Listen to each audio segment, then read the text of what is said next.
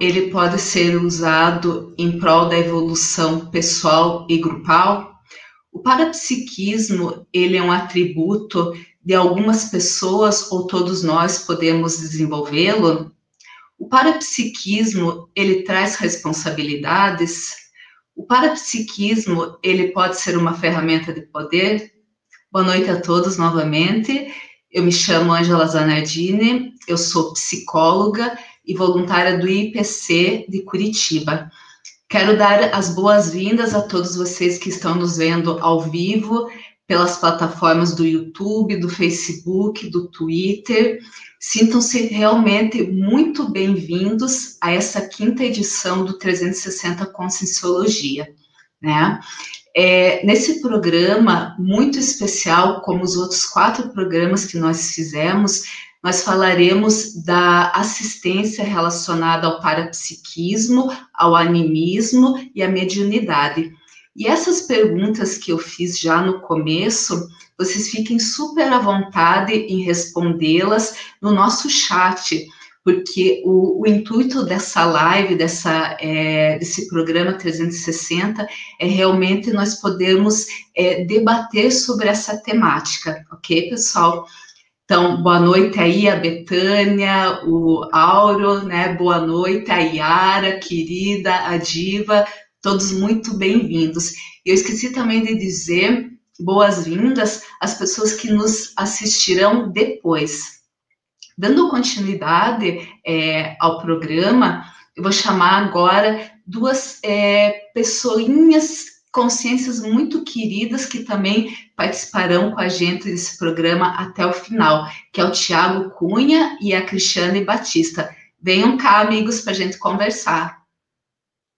Olá, boa noite, Ângela, tudo bem? Tudo bom, Tiago, tudo bom, Cris? Boa noite a todos, sejam bem-vindos. Hoje a gente vai ter a, a experiência sobre parapsiquismo que vai enriquecer muito a nossa visão sobre esse assunto aqui. Exatamente. Então, começando por você, Tiago, nosso querido, se apresente e logo em seguida eu vou te fazer uma pergunta já, dando sequência àquelas perguntas que eu fiz no início. Então vamos lá, meu nome é Tiago, como foi já dito aqui, né? Sim. E eu sou voluntário do IPC, é, voluntário no, no Centro Educacional de Vitória, e sou professor, palestrante, herbetógrafo também, e estou aqui para poder auxiliar, ajudar é, é, essa turma aqui. Muito bem. Então, Tiago, é, aproveitando aí, né, você é um bebetógrafo, professor, pegando a, a, última pergunta que eu fiz, né, para o pessoal já contribuir aí com, com a gente. Nos teus estudos, Tiago, o que, que você tem a nos dizer da relação do poder com o parapsiquismo, Tiago? Então, boa é, relação, boa pergunta, Ângela. É, nós temos o nosso conhecido professor J. Vasconcelos, deixa eu pegar o livro aqui, ó, é, que ele fala sobre democracia pura, uhum. e bem no início é, do livro, ele vai falar sobre democracia natural e, e como que a democracia foi evoluindo com o passar do tempo. Ele coloca também que quando surgiu a questão do parapsiquismo, do mediunismo dentro das tribos, isso daí começou a concentrar um poder maior é, em cima de uma figura, e isso acabou diluindo, acabando com o, o, a democracia. Então, ela, assim, o parapsiquismo deu mais poder, deu mais percepção para uma determinada pessoa ou grupo de pessoas ali que utilizaram aquilo dali para dominar as massas. Ele coloca assim, bem brevemente, eu tenho esse outro livro aqui que é a Cidade Grega, né, que também coloca a relação de, de poder uma questão do extrafísico. Assim, ele comenta bem superficial, mas ele faz essa relação. Outros dois livros que falam sobre a questão do parapsiquismo, é, esse livro aqui, ó, Evolução da, é, da Inteligência Parapsíquica e A História do Parapsiquismo. Esses dois livros aqui, ó, você pode ver que é um livro considerável, né? Fala sobre essa questão. E a questão que a conscienciologia traz, Cris e Ângela, é que o Valdo, ele foi uma pessoa muito sábia ao constituir o paradigma consciencial, foi relacionar a cosmoética com o parapsiquismo, com a ciência e a conscienciologia, para nortear, para dar um fundamento às nossas pesquisas, para não ficar aquela coisa solta.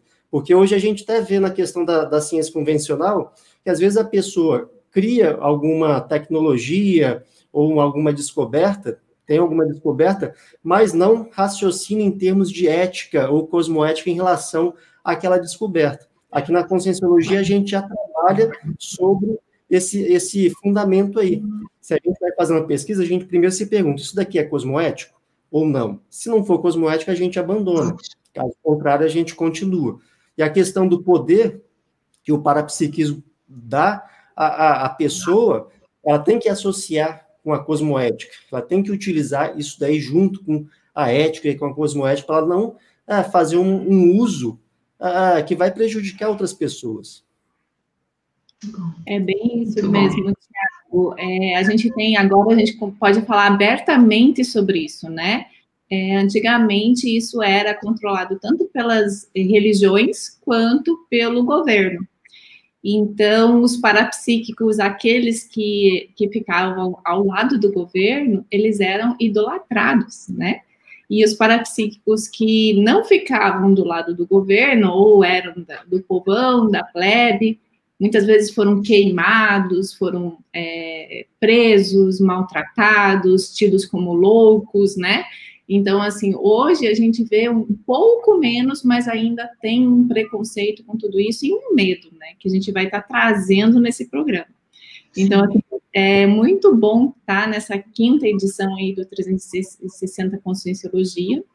É, lembrando que todos nós somos voluntários de uma, de uma instituição que estuda a consciência de um modo é, integral, ou seja, a gente estuda a consciência nessa dimensão e em outras dimensões também. Então, por isso que a gente trouxe aí dois convidados. É, Para mim está sendo muito especial esse programa, porque são, é, são muito amigos, né? O João Schneider e o Beroni Pese. E o interessante é que os dois não se conheciam e têm, as, e, e têm vivências muito parecidas. O João Schneider é de Curitiba, né? Já veio aí desde a infância com o parapsiquismo, ou seja, uma visão além dos cinco sentidos, né? É, é desenvolvida desde criança. O Beroni também nessa mesma situação. E eles vão estar tá contando para a gente, a gente vai fazer um grande debate aí com os dois, né? É, como é que foi isso, né, Angela e Thiago? Como é que foi lidar com o parapsiquismo? É, você pode ver que um deles tem é, um pouco mais de 60 anos, o outro tem mais, um pouco mais de 50 anos, né? Então, só na nossa geração agora que a gente consegue falar abertamente sobre isso. E assim, a vivência prática mesmo, que a gente até colocou a questão dos livros teóricos, mas eles têm muita vivência prática, eles, assim, é, então, vamos deixar que eles vão uh, relatar aqui, vão contar para gente. Exatamente, exatamente. Vale ficar até o, o final para o debate, para ouvi-los e, e, a participação de todos que realmente enriquece todo esse processo, como a Cris falou, e nós podemos agora falar abertamente sobre esses assuntos, né? Então vamos lá aproveitar, pessoal. Vamos lá, enquanto isso, eu agradeço a Ângela e o Tiago, né? E depois vocês retornam. E eu vou chamar a Rúbia para os nossos comerciais, né? Para falar dos próximos cursos aí da nossa Ciência Conscienciologia, do IPC. Enquanto isso, eu vou dando boa noite para o pessoal aqui. Tem muita gente tendo voluntário aqui. Tem o André Roesley de Brasília, Betânia, que eu já vi, a Ângela é, Balzano, que está nos assistindo, Naire Paiva. Gente, sejam muito bem-vindos. Deixe seus comentários aí curtam essa live, compartilhe com quem tem medo do parapsiquismo, quem tem medo de ver espírito, quem tem medo de ver consciência extrafísica, não é, Rubier? Isso mesmo. Boa noite, pessoal. Né? Então, eu vim aqui né, para fazer os nossos comerciais, mas que na verdade são dicas de como a gente pode aprofundar né, nos nossos conhecimentos sobre a conscienciologia e sobre os temas que a gente vai trazer aqui né? A gente vai falar bastante de parapsiquismo hoje, só que duas horas é pouquinho, assim, para o universo de conhecimento que é o parapsiquismo. Então, primeiro vamos começar falando da, da semana que vem, do que, que a gente vai ter de lives? Pode ser, vamos Podemos ver. fazer assim? Uhum. Sim. Então, na semana que vem, a gente tem uma novidade aí no IPC, né, no nosso, nosso novo IPC online, é, que é uma semana temática de lives. E essa semana vai chamar Repense a Morte. Semana que vem a gente tem aí o, o dia de finados, né? E onde a gente pensa bastante sobre a morte, sobre os entes queridos que faleceram.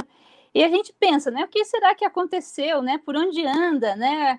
A avó, o pai, né? A mãe, aquele, aquele amigo querido que já não está mais de corpo físico. Então, a gente vai fazer uma semana aí dedicada para a gente discutir cada aspecto com relação à, à morte ou esse descarte do corpo físico. Vai ser bem interessante, então vão ser aí todos os dias da semana que vem, à noite, às sete e meia, vai ter uma live a respeito do tema. Né? Então, é uma nova proposta aí do IPC, e o pessoal aí, a gente está com uma equipe gigantesca aí de professores, todos muito especialistas no tema, né? Nesse estudo sobre a morte. Isso aí, o link é, não então, é IPC, né, Rubia? É só se inscrever lá e é gratuito essa semana. Então vai ser um presente aí para você. Isso. Para conferir, né, o, o que, que vai acontecer em cada dia, né? Só ir lá no Eventbrite né, procurar por IPC, que já vai aparecer lá tudo que a gente vai ter na semana que vem e o que a gente vai ter também de cursos.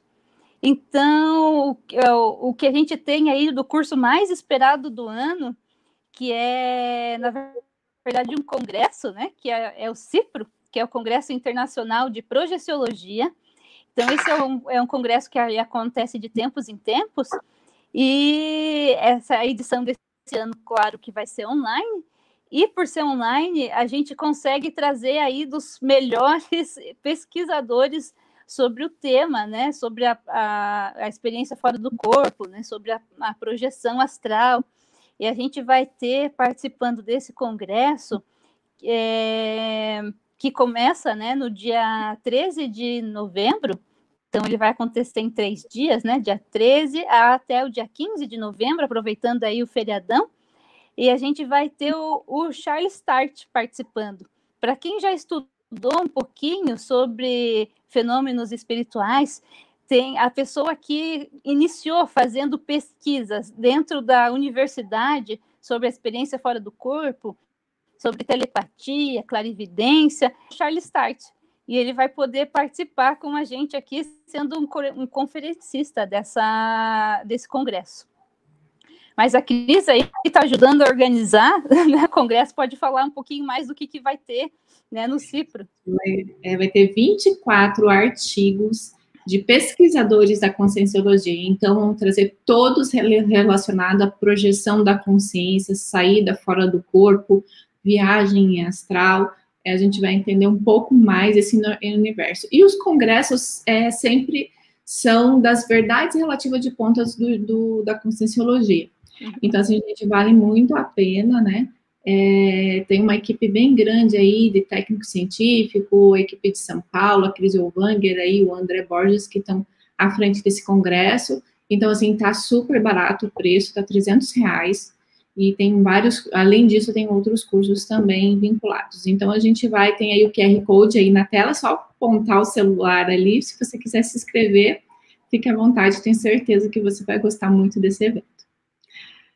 Obrigada. É uma baita oportunidade aí de, de se atualizar. Tá Verdade. Certo. Até mais. Tchau, até mais. Gente, é, é, na live de hoje, a gente vai trazer uma pessoa, um amigo muito especial, né? Eu sou, é, tipo assim, fã dessa família, da família Schneider, não só o João Schneider, mas também Licínia Schneider, Leonardo, né? É, também são pesquisadores da conscienciologia, e, e ele é empresário, né? Mora em Curitiba, já falei para vocês, e ele vai contar um pouco né, como, como é vir nessa vida com o parapsiquismo, né? e todas as vivências com o extrafísico. O que, que ele aprendeu nessa vida? Então, assim, João Schneider, por gentileza, venha conversar com, conosco aqui, né? Bem, Boa noite, muito... pessoal. Boa noite a todos. É um prazer muito grande estar entre amigos, contando um pouco da, da nossa experiência, das nossas pesquisas e do nosso dia a dia, de acordo com o parapsiquismo, né? Verdade, João. E a primeira pergunta que eu te faço, sabe? Como foi a sua infância? Quem é João Schneider? Como é que você lidou com esse medo? Né? Uma criança vendo é, consciências de outra dimensão, então espíritos, né? Como é que foi isso? Né? Sua família aceitava? Como é que foi tudo isso? É, você veja bem, eu fui educado na infância dentro do catolicismo. É, pai e mãe cursilistas, estudei em colégio marista. Então, se imagine uma criança dentro da comunidade católica apostólica romana falar que tem que ver amiguinhos invisíveis. Quer dizer, é uma situação meio complicada e que muita gente passa. Ah, o menino é maluco, né? Pode internar. Pode internar que é louco, né? Tá vendo coisa, é alucinação, daí o padre te dá um banho de água benta, que é o normal, né? O que eles sabem melhor fazer, querem te exorcizar e assim por diante. Então, o que, que aconteceu comigo? Você falou de medo. Eu não sei por que motivo eu nunca tive medo. Eu levava susto, evidente, né? Uma criança pequena tá dentro do quarto, aparece alguém desconhecido. Então você leva um susto, mas o, Medo, efetivamente, eu não lembro de ter tido. Não estou contando isso como vantagem, é, é a, a, experiência que eu, que eu passei, né? Então, é, do, do, já falo como conselho para aqueles que têm dentro da família crianças com parapsiquismo, que veem os amiguinhos invisíveis. Não bloqueiem, não critiquem, ajam com naturalidade, porque o parapsiquismo é um negócio muito interessante. Ele pode ser um prêmio ou pode ser um castigo. Quando que ele é um prêmio? Quando você aprende a usar e bem usar. Quando que é um castigo? Quando você tem os fenômenos, você passa por várias experiências e não sabe usar. Daí sim te atrapalha, gera um medo, gera ah, uma série de problemas. É, João, e assim, você você é, comentou que tem muitas crianças, né, que já têm esse parapsiquismo desenvolvido e já nasce com isso. Você, pela tua experiência na conscienciologia, você colocaria isso como um dom ou ele pode ser desenvolvido? Como é que é isso? Não, isso aí é fisiológico. É, olha, quem falar para você, fulano de tal, o João, é o cara, tem um dom, é tudo bobagem. Qualquer um pode desenvolver esses fenômenos. Alguns nascem já com, com, com as ferramentas na mão, mas todos são capazes. Estou falando pelas nossas pesquisas e experiências dentro da conscienciologia. Quantas e quantas pessoas que nos procuraram chegaram lá dizendo que não tinham parapsiquismo nenhum e, de acordo com várias técnicas conversas, troca de ideias, acabaram desenvolvendo o fenômeno, começaram, a ter clarividência, clareaudiência e, e vários outros fenômenos, né? Então, e isso daí... Oi, pode falar. E antes de conhecer a conscienciologia, por onde que você passou, o que, que aconteceu nesse meio do caminho, quais foram as técnicas que você utilizou, até mesmo porque na, a gente tem muita gente que tem medo disso, né, João? Então, uhum. assim, como foi para você falar disso, sabe, do, do extrafísico? Você via espírito? Como é que foi isso para você? É, desde a infância eu sempre vi algumas coisas, né?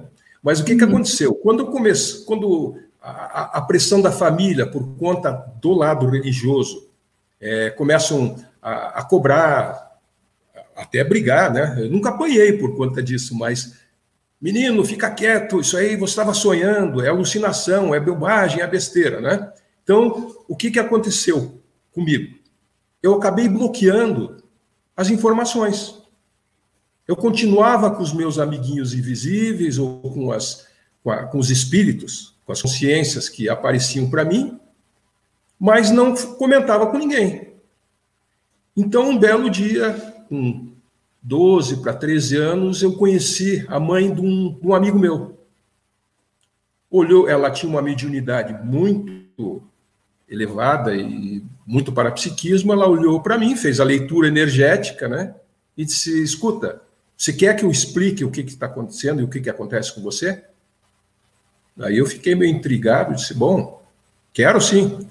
E ela, espírita, kardecista, me explicou o que, que era a mediunidade, o porquê que esses fenômenos aconteciam e tal. Para ela, evidente que era um dom, né? Dom divino. Você é acima da média, João. Você tem que desenvolver isso daí. E me convidou para ir a um centro espírita. Evidente que ela era uma pessoa assim muito equilibrada, muito sensata, disse: desde que teu pai, os teus pais autorizem. Bom, daí cheguei em casa, pai, fui convidado para ir no centro espírita, assim, assim, assim. E felizmente ele não se opôs e eu comecei a frequentar esse centro espírita aqui em Curitiba, que existe até hoje. Centro do Dr. Leocádio.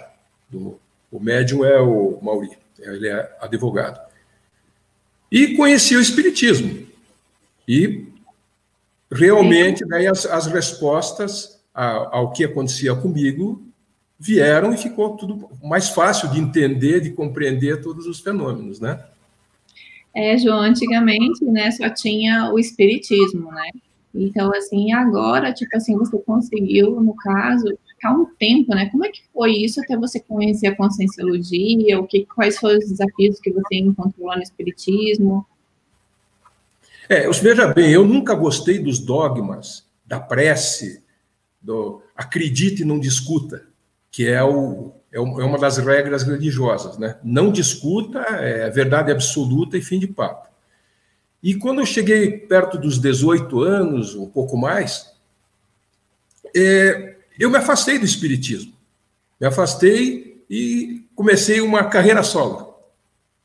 Eu pesquisava, estudava, tinha o parapsiquismo, tinha a mediunidade, e tratava disso com, com naturalidade, eu era muito chamado para resolver problemas de possessão, de...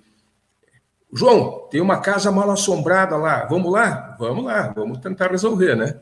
Até em Brasília, né, Cris? Vocês me levaram num lugar que estava com problema e, e, e para mim isso é uma coisa normal, natural, sem medo. Agora, para aqueles que têm medo, é, é muito fácil falar perca o medo. Não. Aprenda a controlar o medo, porque o medo só atrapalha. Em qualquer situação, o medo atrapalha.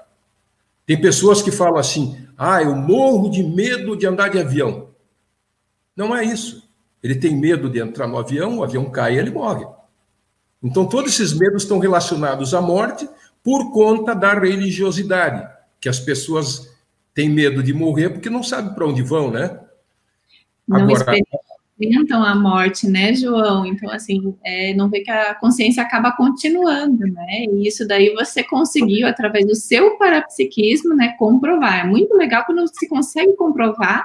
É, é você veja bem, Cris, é autocomprovação, né? Se alguém me perguntar, ou já aconteceu isso em palestras, em aulas que a gente dá, me prove matematicamente que você vê espírito. Não tem como, é autoexperimentação. Quando você passa pela experiência, você não, não, não tem mais dúvida, né? E, e você e, e nós, da Conscienciologia, não queremos convencer ninguém de absolutamente nada. A gente traz as ideias, traz as nossas experiências e usa quem quer. Agora, é muito fácil acreditar ou não acreditar. Difícil é você saber. Porque para saber você tem que estudar, pesquisar, ir a fundo. E as pessoas normalmente não querem sair da zona de conforto. Cada um tem. É, é o livre-arbítrio, né? Eu não aconselharia a ficar na mesmice.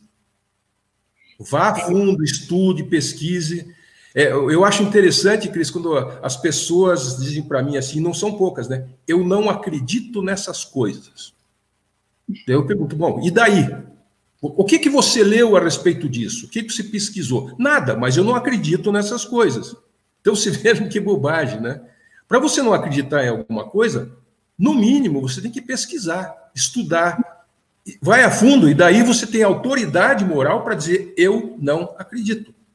Como na conscienciologia nós não acreditamos em nada, a não ser nas nossas experiências, experimente, né? É, o, é, o, o é um chavão da, da conscienciologia, o princípio da descrença. Então, aqueles que não conhecem o princípio da descrença, entre nas páginas do IPC que vocês vão entender, que foi o que, em primeiro lugar, me chamou a atenção dentro da conscienciologia. Foi por isso que eu comecei a participar, a participar de palestras, cursos. Mas você me perguntou como é que eu dei esse, essa virada, né? Então, com, com, com 18 anos de idade, eu saí do espiritismo, continuei tendo os fenômenos, continuei pesquisando. Depois, casei com a Licínia, minha grande parceira, e, e a família dela toda espírita. Uhum. Né? O, o, avô, presidente da Federação Espírita do Paraná, a minha sogra, médium e, e tudo mais. E foi muito legal, que eu aprendi muito com eles, mas eu não ia no centro espírita.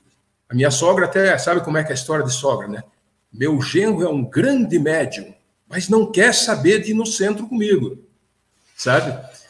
E mas daí o que, que aconteceu? Meus filhos todos foram educados dentro da, da do, do, espiritismo, tanto o Leonardo, a Juliana, o próprio o Cristiano, que poucas, poucos de vocês conhecem, e a uhum. e o Léo, que está morando lá no Paraguai, né? E o João Ricardo, que há quatro, pouco mais de quatro meses, dessomou. Ele partiu para outro plano. E um belo dia o João Ricardo chegou em casa e disse: Pai, eu conheci um negócio sensacional e tal. Disse: O que, que é, filho?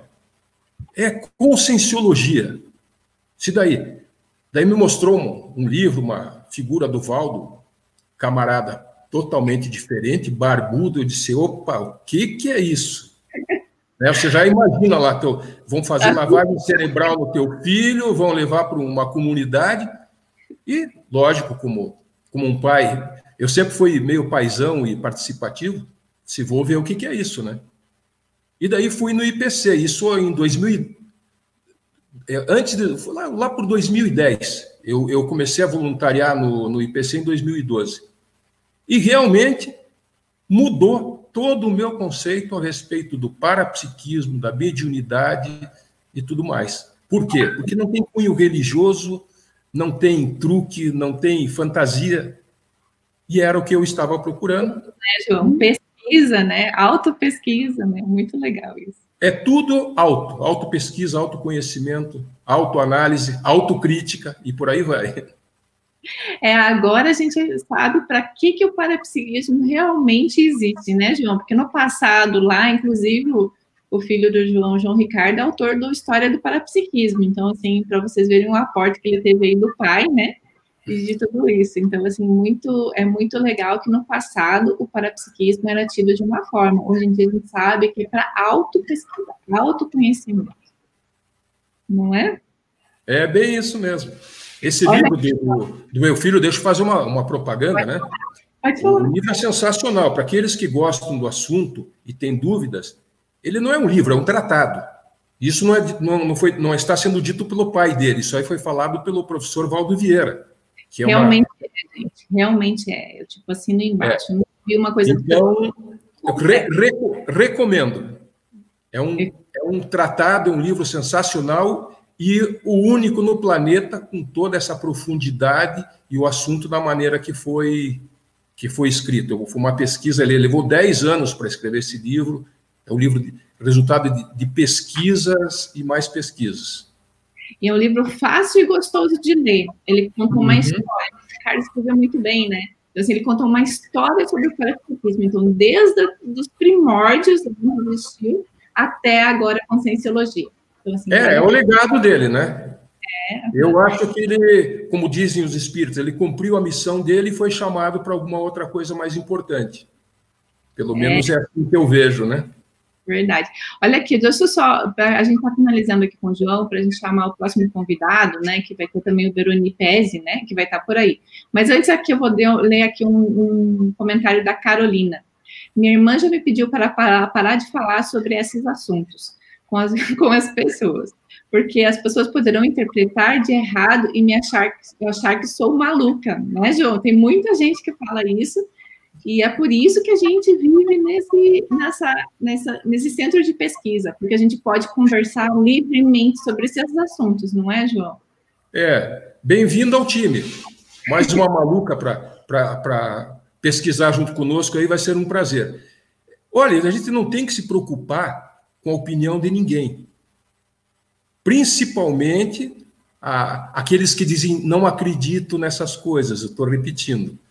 É, vai atrás, pesquisa, estuda. Quando uma pessoa estuda e pesquisa, ela tem as respostas. Então, a, a, o IPC está à tua disposição para esclarecer, para orientar e para te, te, te, mostrar um, um, caminho diferente. Porque o parapsiquismo, isso é milenar. Isso daí é desde as das épocas tribais já existiam. Quem, quem lê esse, o livro do meu filho vai entender muito bem isso. E o, o, a, a, o, a Conscienciologia não traz nenhuma novidade. Tudo isso, todos esses fenômenos parapsiquismo, ligados ao parapsiquismo, a mediunidade, clarividência, clareaudiência, retrocognição, pré-cognição, tudo isso aí é milenar. Agora, o grande diferencial é a maneira que a conscienciologia mostra esse assunto. É uma nova maneira de enxergar, de pensar e de usar o parapsiquismo. Essa é, é, a grande diferença. É sem cunho religioso nenhum, sem prece, é, é, é, tratada como ciência. Esse é o grande objetivo. Tudo em cima da autopesquisa. Você é o pesquisador e você é o laboratório. É você com você mesmo. E é assim, ó, a gente vai trazer muito mais, o João vai voltar com a gente no final, vamos fazer um debate. A gente vai apresentar agora o, Beroni também com o Tiago. Ah, eu vi que a Celeste fez uma pergunta a você, mas eu vou deixar lá para o final para o debate, né? Então, assim, compartilhe a live, tem 113 pessoas assistindo simultaneamente aí no Facebook, no YouTube, agradeço a todos aí, compartilhe essa live, porque vai, gente, para mim está sendo muito especial, não sei para vocês, mas para nós aqui está sendo pelo, obrigado, João, por ter aceitado esse convite, fico muito feliz. É, o prazer é todo meu. E para trazer suas vivências aí para dividir com a gente, né? Então, João, a gente se fala novamente, tá? Vamos chamar o Tiago e daí daqui a pouco você retorna. Tiago? Oi, Cris! Cheguei! amigo. Vamos lá, você viu que tem bastante comentários aqui, né, sobre o livro do João Ricardo. Nossa, muito legal, gente. Então, assim, eu vou passar a bola para vocês. Não vamos perder muito tempo nessa transição, porque o Beroni também vai contar como que foi essa, esse início do parapsiquismo dele aí, tá bom? Depois eu volto com vocês. Beleza. Até mais, Thiago. Até mais, Cris. Então, gente, vamos dar continuidade aqui. Eu já vou chegar chamando o meu amigo Beroni aqui para entrar na, é, na sala aqui para a gente começar o nosso bate-papo. Chega aí. E aí, meu amigo, beleza? Tudo bom? Tudo beleza?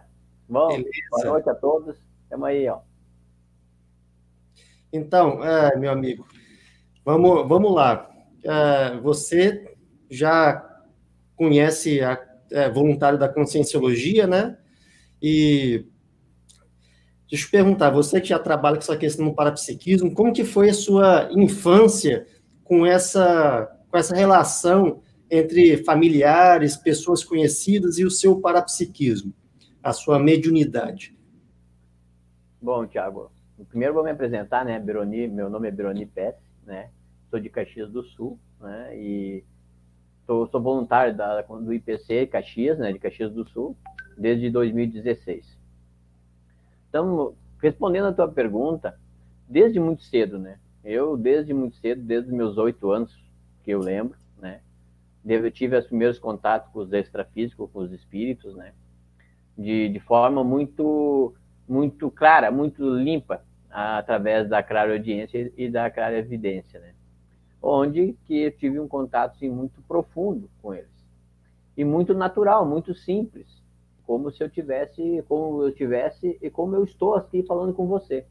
Uhum. Ah, em, em, espaço diferente, mas eu sabendo que a, que a consciência estava ali falando. E o que mais me chamou atenção nesses longos anos que eu vi, vi, vivenciei, vivi isso, que eu não tinha aqueles amiguinhos imaginários pequenos, como as crianças hoje têm, os pais, às vezes, muitas vezes, como disse o, o, o meu, nosso amigo antes, não tratam como uma doença, ou como um distúrbio, ou uma, uma um, enfim, alguma patologia. E, na verdade, não é nada mais, nada menos de que, que essa, essa, é, é, é esse conhecimento que vem trazendo de várias vidas, né, e vai se manifestando cada vez, cada vida mais profundo, mais forte e mais latente, assim como vem comigo, vem com outros também. Então, quando eu comecei a desenvolver isso, comecei a interagir isso, era uma pessoa, era pessoas adultas, era consciência, consciência adultas, consciências, espíritos adultos, que me falavam de coisas muito sérias, de muita responsabilidade naquele momento. Falavam de, de, de saúde, falavam de doença, falavam de medicação, e eu tinha que viver com isso muito, muito sério. Mas como eu era uma criança, oito anos para nove, eu falava para meus pais. Mas ah, eu entendo meus pais que eles não eram interior, na colônia, então eles não tinham essa, esse conhecimento. Aí nós passava por feiticeiro, por bruxos, por filhos né, de, de consciências ruins. E e me levavam a me levaram até seu exorcismo, né, dentro da catolicismo. Mas assim fui, fui. Você foi, você foi até exorcizado por um padre católico, então? Sim, foi, foi várias vezes, não uma, né, várias vezes, né. Várias vezes. Ah, porque é porque, porque é o, é o que eles tinham na, naquele momento, né? É o que eles tinham. Imagina, vai aqui há praticamente 40 e poucos anos atrás, Polônia é o que tinha era quem, quem determinava os espaços, como funcionava, quem tinha a, a lei ali, era a Igreja Católica, né? Era o catolicismo, era o cristianismo. Então, eles que determinavam como que tinha que ser. E os padres e, as, e os familiares é o que eles tinham na mão naquele momento. O contrário de hoje, né? Hoje a gente tem um cabidal de conhecimento, já está mais aberto, as pessoas podem acessar várias plataformas, livros, tudo para poder entender o que, que é a mediunidade, o que, que é o, meio, o parapsiquismo de uma certa forma mais avançado. Certamente. E a sua relação com na infância, então você passou por algumas dificuldades e tal, uh, devido a seu parapsiquismo, a sua mediunidade ostensiva, né? E, e você até, a gente, nos bastidores, você conversando, você teve até que mudar de cidade, não foi isso? É verdade, tive a minha família, na verdade, né, teve que, que se deslocar devido alguns acontecimentos que aconteceu comigo lá pequeno por não ter, eu diria assim, ter a ingenuidade da criança, né? Então, uhum. eu, como eu vi, era muito, era uma, era uma vida muito próxima da outra, o extrafísico e o intrafísico, para mim não tinha, não tinha diferença, como não tem até hoje. É, não há uma diferença, é apenas são dimensões mas a consciência que está ali, ou o espírito ali, ele já teve um corpo, já vivenciou assim, já viveu uma vida assim como eu estou vivendo dentro de um, dos meus corpos de manifestação, né? Então, ah, naqueles momentos eu falava coisas, né? Não sei, de, de muito avançados, né? Muito, de uma, uma certeza muito, muito certa daquilo que estava acontecendo. E logo vinha acontecer. Ah, eu tinha um dom?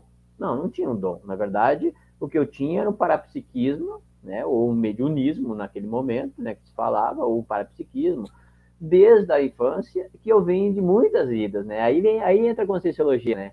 Aí vem a autopesquisa. Quando começa a pesquisar da onde vem o teu parapsiquismo, da onde vem essa facilidade de trabalhar, porque tu vem de muitas vidas trabalhando isso, né? De várias formas, né?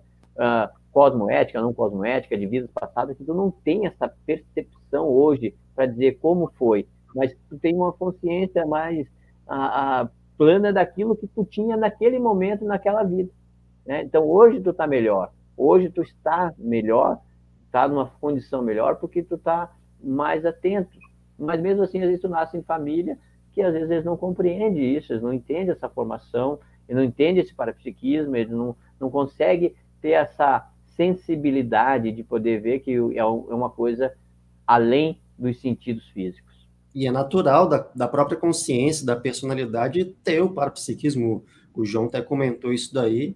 E a gente também tem que compreender que uh, essas informações nem todo mundo tem acesso. A gente tem que uh, perdoar as pessoas que, às vezes, uh, elas não compreendem isso daí. E a gente tem que fazer a nossa parte, não é, Beroni? É verdade, é verdade. O que, que a gente tem que ter de, de, nesse momento? Quem tem o parapsiquismo, quem tem esses que, que acontece esses fenômenos, seja ele qual for dentro da, do parapsiquismo, é entender de certa forma aqueles que estão ali do lado que não tem essa, essa impressão da forma real da coisa, né? Não consegue consegue assimilar, não consegue entender. Então a gente tem que estar maduro, tem que estar bem ciente que é nosso, na Conscienciologia, a gente aprendeu agora há pouco ali, que é o princípio da descrença, a gente vai ter nossa experiência. E o mais grande, tudo mais essencial isso, que, que para mim é mais essencial, é entender aqueles que não nos entendem. Acho que isso é uma parte do parapsiquismo muito grande. É entender aqueles que não nos, não nos entendem. É compreender aqueles que não conseguem compreender como nós entendemos. Veja bem, Tiago, não sei se eu posso colocar aqui. Veja bem, eu que tenho uma clara evidência, uma clara audiência, para mim lidar com isso, eu preciso estudar, preciso pesquisar, preciso coisa. Então imagina as pessoas que estão ao meu entorno que não têm essa clara evidência. E se tem, penso que é algo, uh, vamos botar assim bem religioso, que é coisa do demônio, que é coisa não sei de quem, que é um, entendeu? Então é, é difícil para eles também. Então cabe a gente sim ter essa compreensão, esse entendimento, ter essa maturidade e como eu tive dos meus pais até minha, meus irmãos, faziam meio chacota comigo, faziam lá meio bullying, meus amigos também, mas eu tive que ter essa, essa visão.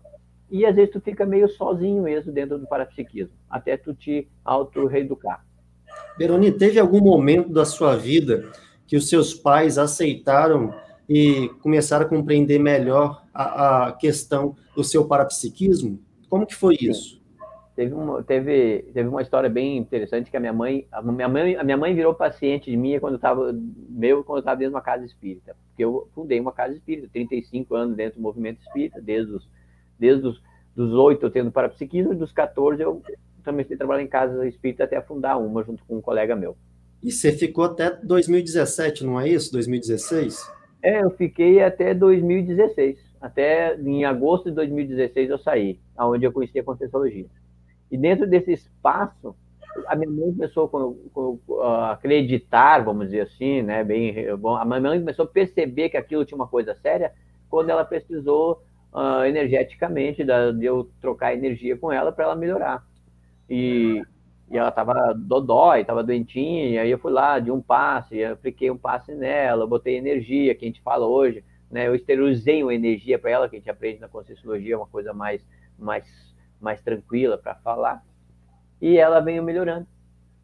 Veio melhorando, ela automaticamente aprendeu a mexer com isso, com essa parte da energética, e a partir daquele momento ela começou a ter, um, a ter um, uma liberdade maior de falar comigo. O quanto que ela disse, nas palavras dela, na ingenuidade dela, dentro da, da religiosidade dela, disse: vai que essa é a tua missão.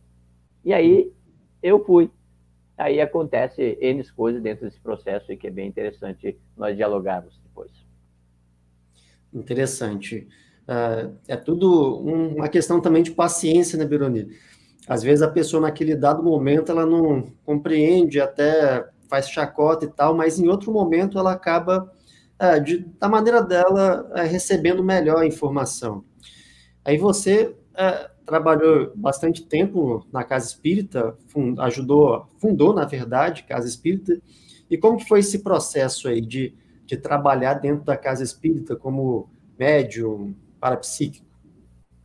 Olha, Tiago, a coisa assim, falando para ti com todas as letras bem simples, assim, tu vira, tu faz uma interprisão muito grande, né? Tu passa por um processo de guloratria, né? Que é, tu acaba ficando tu passa para um inframento, infra muito ego, né? Isso é, um natu, é uma coisa meio que natural. O assédio, de uma certa forma, vem de todos os lados. E tu acaba ficando numa evidência muito grande. tu acaba ficando num pedestal, as pessoas de uma certa forma te colocam lá pela tua mediunidade, pelo que tu fala, pela a exposição energética que tu tá lá, a tua postura que tá lá. E às e vezes, você... por, por tu ter um conhecimento do parapsiquismo, por tu ter um, pouco, um conhecimento, tu acaba deixando te levar para algumas situações bem complicadas, bem delicadas da gente viver. E você funcionou como guia espiritual ali, não, não foi? Foi, eu fui, eu fui coordenador espiritual de uma casa, onde que eh, a minha pretensão era muito grande, vamos dizer assim, porque eu fiquei tutor daquilo ali, eu fiquei construindo aquela casa de uma certa forma, como a, tu falaste uma coisa no começo que tu tinha o poder na frente, eu tinha um poder na mão, erradamente, não correto, mas eu tinha um poder, e esse poder foi me dando um, um estofo energético, eu fui assumindo papéis muito grandes, de muita responsabilidade, até que tu vai acordando e vai vendo que tu tem uma responsabilidade muito grande. Uhum. Mas até que isso aconteça, essa lucidez venha, tu já fez uma interprisão, tu já virou guru, tu já virou, tu já tem um ego muito infrado, tu já é o dono da situação é, e começa a ter respostas muito prontas, que é meio complicado. Aí chegou um momento que você é, rompeu, né? Porque você sentiu que na, nesse, no momento era necessário você desenvolver outra atividade. Como que foi esse, esse, essa max dissidência com o movimento espírita? Tu sabe, Tiago, é bem interessante a pergunta que tu faz para mim poder deixar bem claro. Assim, o espiritismo para mim foi uma, eu diria que é um, sabe, um, é um, uma primeira série bem feita. Sabe quando chega no final da primeira série que tu olha para o teu diploma, tu diz, opa, as minhas notas foram notas boas. Então eu tenho isso do espiritismo. E dentro do que eu venho estudar sobre o espiritismo, até para me chegar a uma dissidência, eu vi que eu fui que eu foi que eu era um pedágio que eu tinha dentro do espiritismo. Eu tinha que passar para essa situação, eu tinha que chegar dentro disso, eu tinha que caminhar dentro do espiritismo de todas as formas possíveis, dentro dos acertos, dentro dos erros, dentro das compreensões, dentro das coisas uma, vamos dizer que eu aprendi muito, que eu determinei muito, eu abri muito a evidência, muita sensibilidade. Então, meu parapsiquismo ele aflorou de uma forma muito grande, muito intensa. Mas chegou um determinado momento que aquilo começou a ficar repetitivo. Você imagina, eu de 35 anos, eu ler todos os livros do Kardec, né? Que é, é eu era dentro do princípio kardecista. Então, eu li todos ali, cada tanto tempo eu li de novo. Cada grupo que eu dava aula, eu tinha que ler todos os livros de novo. Então, aquilo ficou repetitivo. E uns dois anos antes de eu sair, eu comecei a entender que aquilo estava ficando repetitivo que aquilo estava ficando uma coisa meio que mesmice. E eu já não estava mais ajudando as pessoas, porque eu precisava libertar elas e eu estava aprisionando. Então eu estava ficando aquela interprisão muito muito forte, porque eles dependiam de mim muitas vezes. E aí eu percebi, ao conhecer a Conscienciologia, que eu podia determinar ele ser autônomo, como eu queria ser autônomo. Eu não queria ser mais aquele guru, não queria ser mais aquela pessoa que estava ali, que ia ser um salvacionismo, que ia salvar alguém. Você, inclusive, foi até cobrado é, sobre o afastamento, né? E depois você teve uma projeção de reconciliação que você poderia narrar Sim, aqui para a é, gente.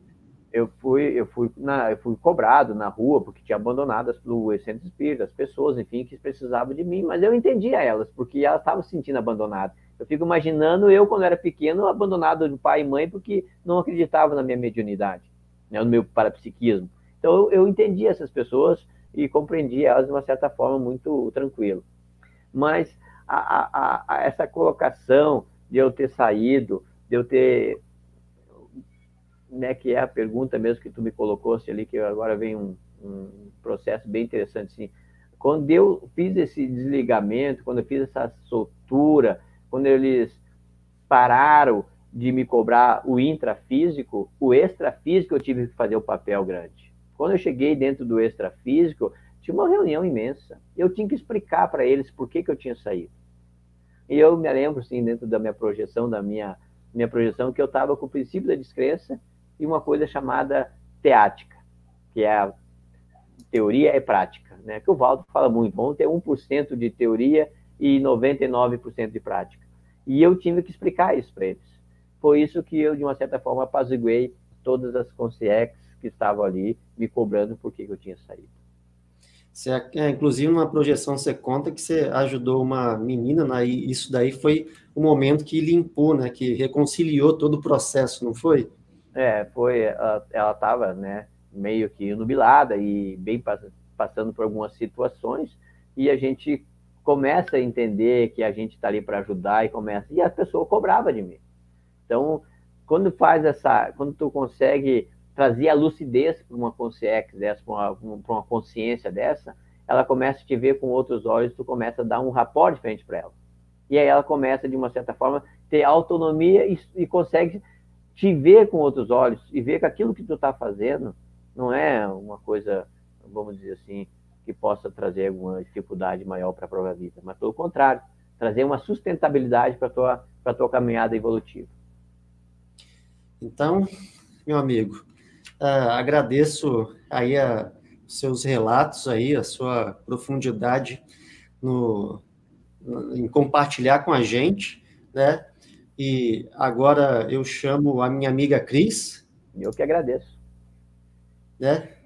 Para a gente ir para o próximo bloco, a gente vai reunir todo mundo agora. Muito legal essa história do Beroni, né? E agora a gente vai para o grande debate, gente. A gente vai trazer o João Schneider, o Beroni, né?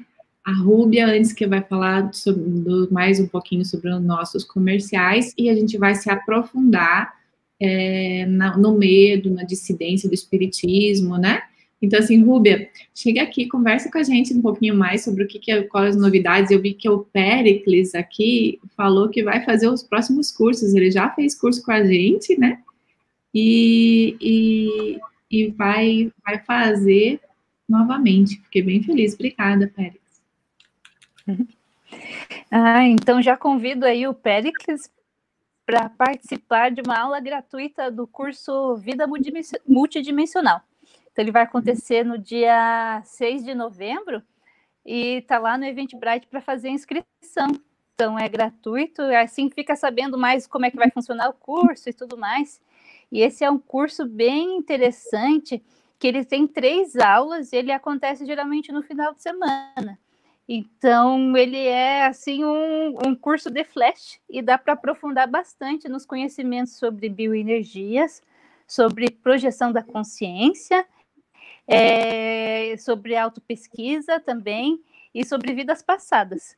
É bem interessante o curso e vale a pena aí fazer o, a aula gratuita dele, né? No dia 6 de novembro, deixa eu ver o horário aqui, às 19h30 é pelo meeting, então assim vai ter, vai ser ou pelo Zoom, vai ser legal que vai ser ter interação com os professores, então vocês vão poder tirar as dúvidas aí sobre tudo isso que a gente está conversando nessas lives.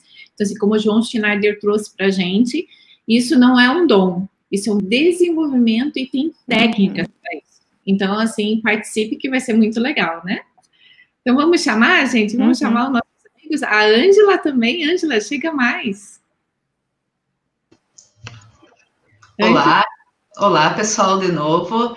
É, realmente é, ouvir um pouco mais é, da história do Berone e do João realmente é, nos ajuda a perceber que é, que positivo, novamente, como eu disse no início, a gente poder ter essa abertura e poder agora é, aprofundar mais no debate. Então, agora vamos aproveitar as perguntas e aproveitar a experiência que tanto o João quanto o Berone estão dispostos aí a compartilhar conosco, né? Isso aí. Vou falar, João Schneider, chega mais, Beroni, venha também. Ah, será que eu esqueci de alguém? Não, né? Gente, estamos com 118 pessoas nos assistindo, né? E tem bastante pergunta, tá? Então, assim, eu vou começar aqui com uma pergunta, Ângela, até desculpa me atropelando aqui, porque a Celeste fez uma pergunta lá quando o João estava na tela, né? Ó, João. Oi. Como você define que a informação recebida deve ser compartilhada com a pessoa envolvida? O parapsiquismo tem isso, né? Tem. Veja bem, é, saber usar o parapsiquismo é um negócio meio complicado e relativo. Dentro da conscienciologia, a gente tem convicção que o parapsiquismo só é válido, válido no, no, no sentido da palavra, quando é para assistência, é para ajudar, é para esclarecer. E tem que existir discernimento. Muitas vezes, você levar uma informação numa leitura energética que se faz de uma pessoa, ou que, uma, que um espírito, uma consciência, revela para você, muitas vezes não, não vai fazer diferença ou vai até atrapalhar a pessoa. Então, o que normalmente acontece, isso já troquei ideias com o Beroni, a gente tem o comando. Muitas vezes vem uma informação, você faz a leitura energética, você faz o acoplamento, e a, o espírito, a consciência, não fale, fica quieto. E você fica quieto. Né? Porque o, o, o parapsiquismo, muitas vezes, ele é usado de maneira completamente errada para manipular, para seduzir, para enganar, para ganhar dinheiro. Dentro da conscienciologia, a gente chegou à, à, à conclusão óbvia que isso daí não vai levar a lugar nenhum. Não é o melhor caminho, né? Então, é, realmente, quando você tem uma informação, você tem que saber usar e saber com quem compartilhar. E principalmente na hora certa. Agora, é uma questão de bom senso e uma coisa muito individual. Cada o parapsiquismo é, é diferente de pessoa para pessoa e a maneira de usar também é diferente. Eu conheço vários picaretas charlatão que têm parapsiquismo e usam para enriquecer. Nós temos um, um exemplo atual aí do João de Deus, meu xará, não nas atitudes, mas no nome, né? O João da Abadiânia, que é um baita parapsíquico, com muita energia, mas, infelizmente, no caminho errado. Quando está mediunizado, faz bem. Quando não está, usa o parapsiquismo para seduzir, para violentar, para tirar proveito, inclusive financeiro. Mas é mais ou menos por aí. Não sei se eu consegui responder. Conseguiu sim. Bruni, o que, que você tem para completar tudo isso? A gente sabe que o parapsiquismo, muitas vezes, é que nem você falou lá no teu relato, né? Que muitas vezes vem com assédio se você não tem a cosmoética, né? Que é uma ética além, é, além dessa ética física. Então, assim, gostaria que você falasse um pouquinho mais. O João, o João falou uma coisa bem interessante, bom senso, né? Quando a pessoa tem bom senso, tem discernimento, tem um pouco de maturidade, um pouco de lucidez, ele faz do, do parapsiquismo uma ferramenta assistencial. Né? E ele consegue fazer, de uma certa forma, uma leitura energética da pessoa que precisa ser assistida. Né? E como a gente fala com a sociologia, a interassistência, muitas vezes, tu tem que fazer uma reflexão se aquilo também não serve para ti fazer uma, uma autoanálise, uma, auto, uma auto-reflexão. Né? Então, eu vejo, como o João colocou, muitas pessoas se perdem dentro do parapsiquismo. E existe o, o mega assediador, né, que, fica, que ao entorno dessa situação ele trabalha e a pessoa se permite aí, porque existe uma permissão para isso acontecer. Não há uma invasão, como a gente pensa muitas vezes, uma consciência pode invadir e fazer com que tu tome uma atitude. Tu tem, uma, tu tem, tu tem um, um, um declínio para a situação e a consciência, ou mega assediador, ou assediador, ele vai usar dessa, dessa, dessa teu declínio, dessa tua falha, dessa tua fissura, para cometer, cometer certos atos errados e usando aí o parapsiquismo. Mas eu, eu sempre penso que quem está dentro de um processo evolutivo e tem o parapsiquismo e tem um pouco desse discernimento, um pouco de maturidade, de lucidez, com certeza ele vai usar o parapsiquismo como uma ferramenta para assistência. Até porque muitas pessoas, quando começam com o parapsiquismo, até ele amadurecer e entender o que está acontecendo, precisam um processo, precisa um amadurecimento, precisa aí se soltar para isso e perder uma coisa que a gente fala muito, que é o medo.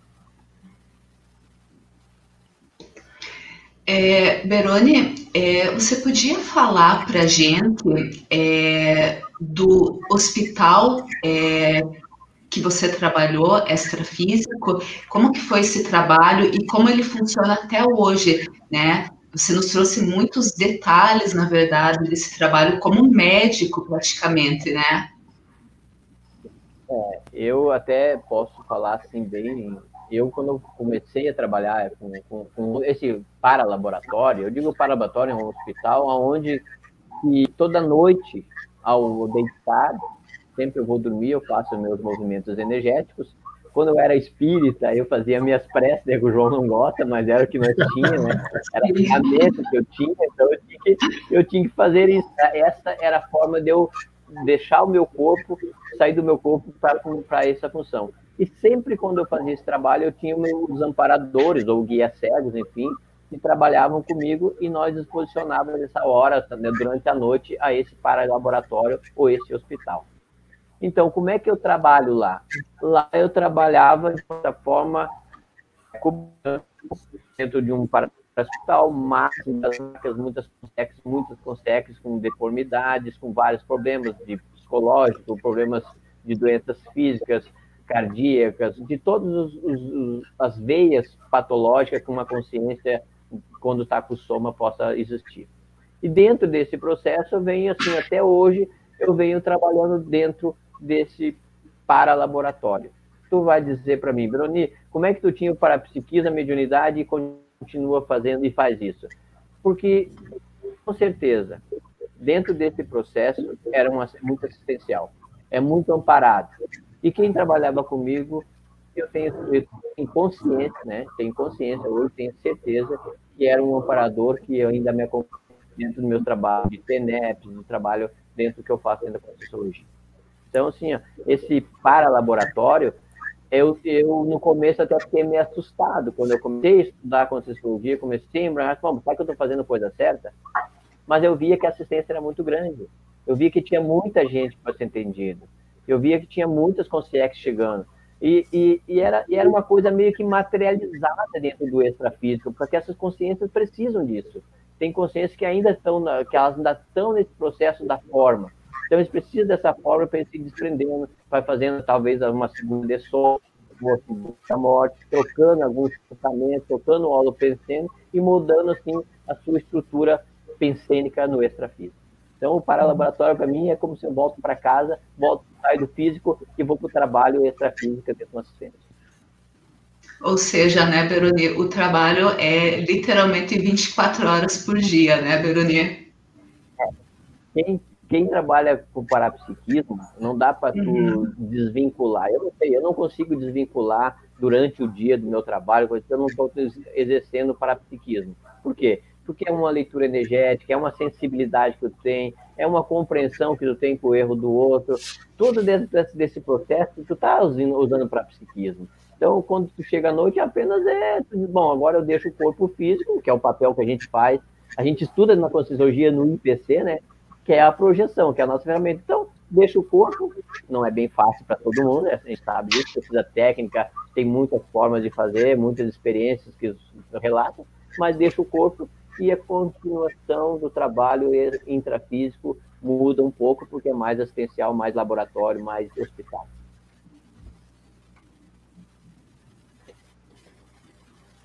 Eu tenho uma pergunta, posso fazer, gente? Claro, gente.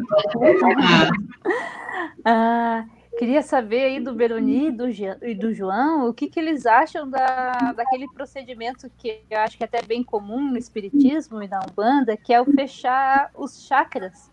Vocês acham que é interessante ou que a gente deve evitar esse tipo de procedimento? Fala lá, Beroni, você primeiro. Eu primeiro? Bom, em primeiro lugar, eu vou dizer para ti assim, por experiência, eu já fiz muito isso, tá?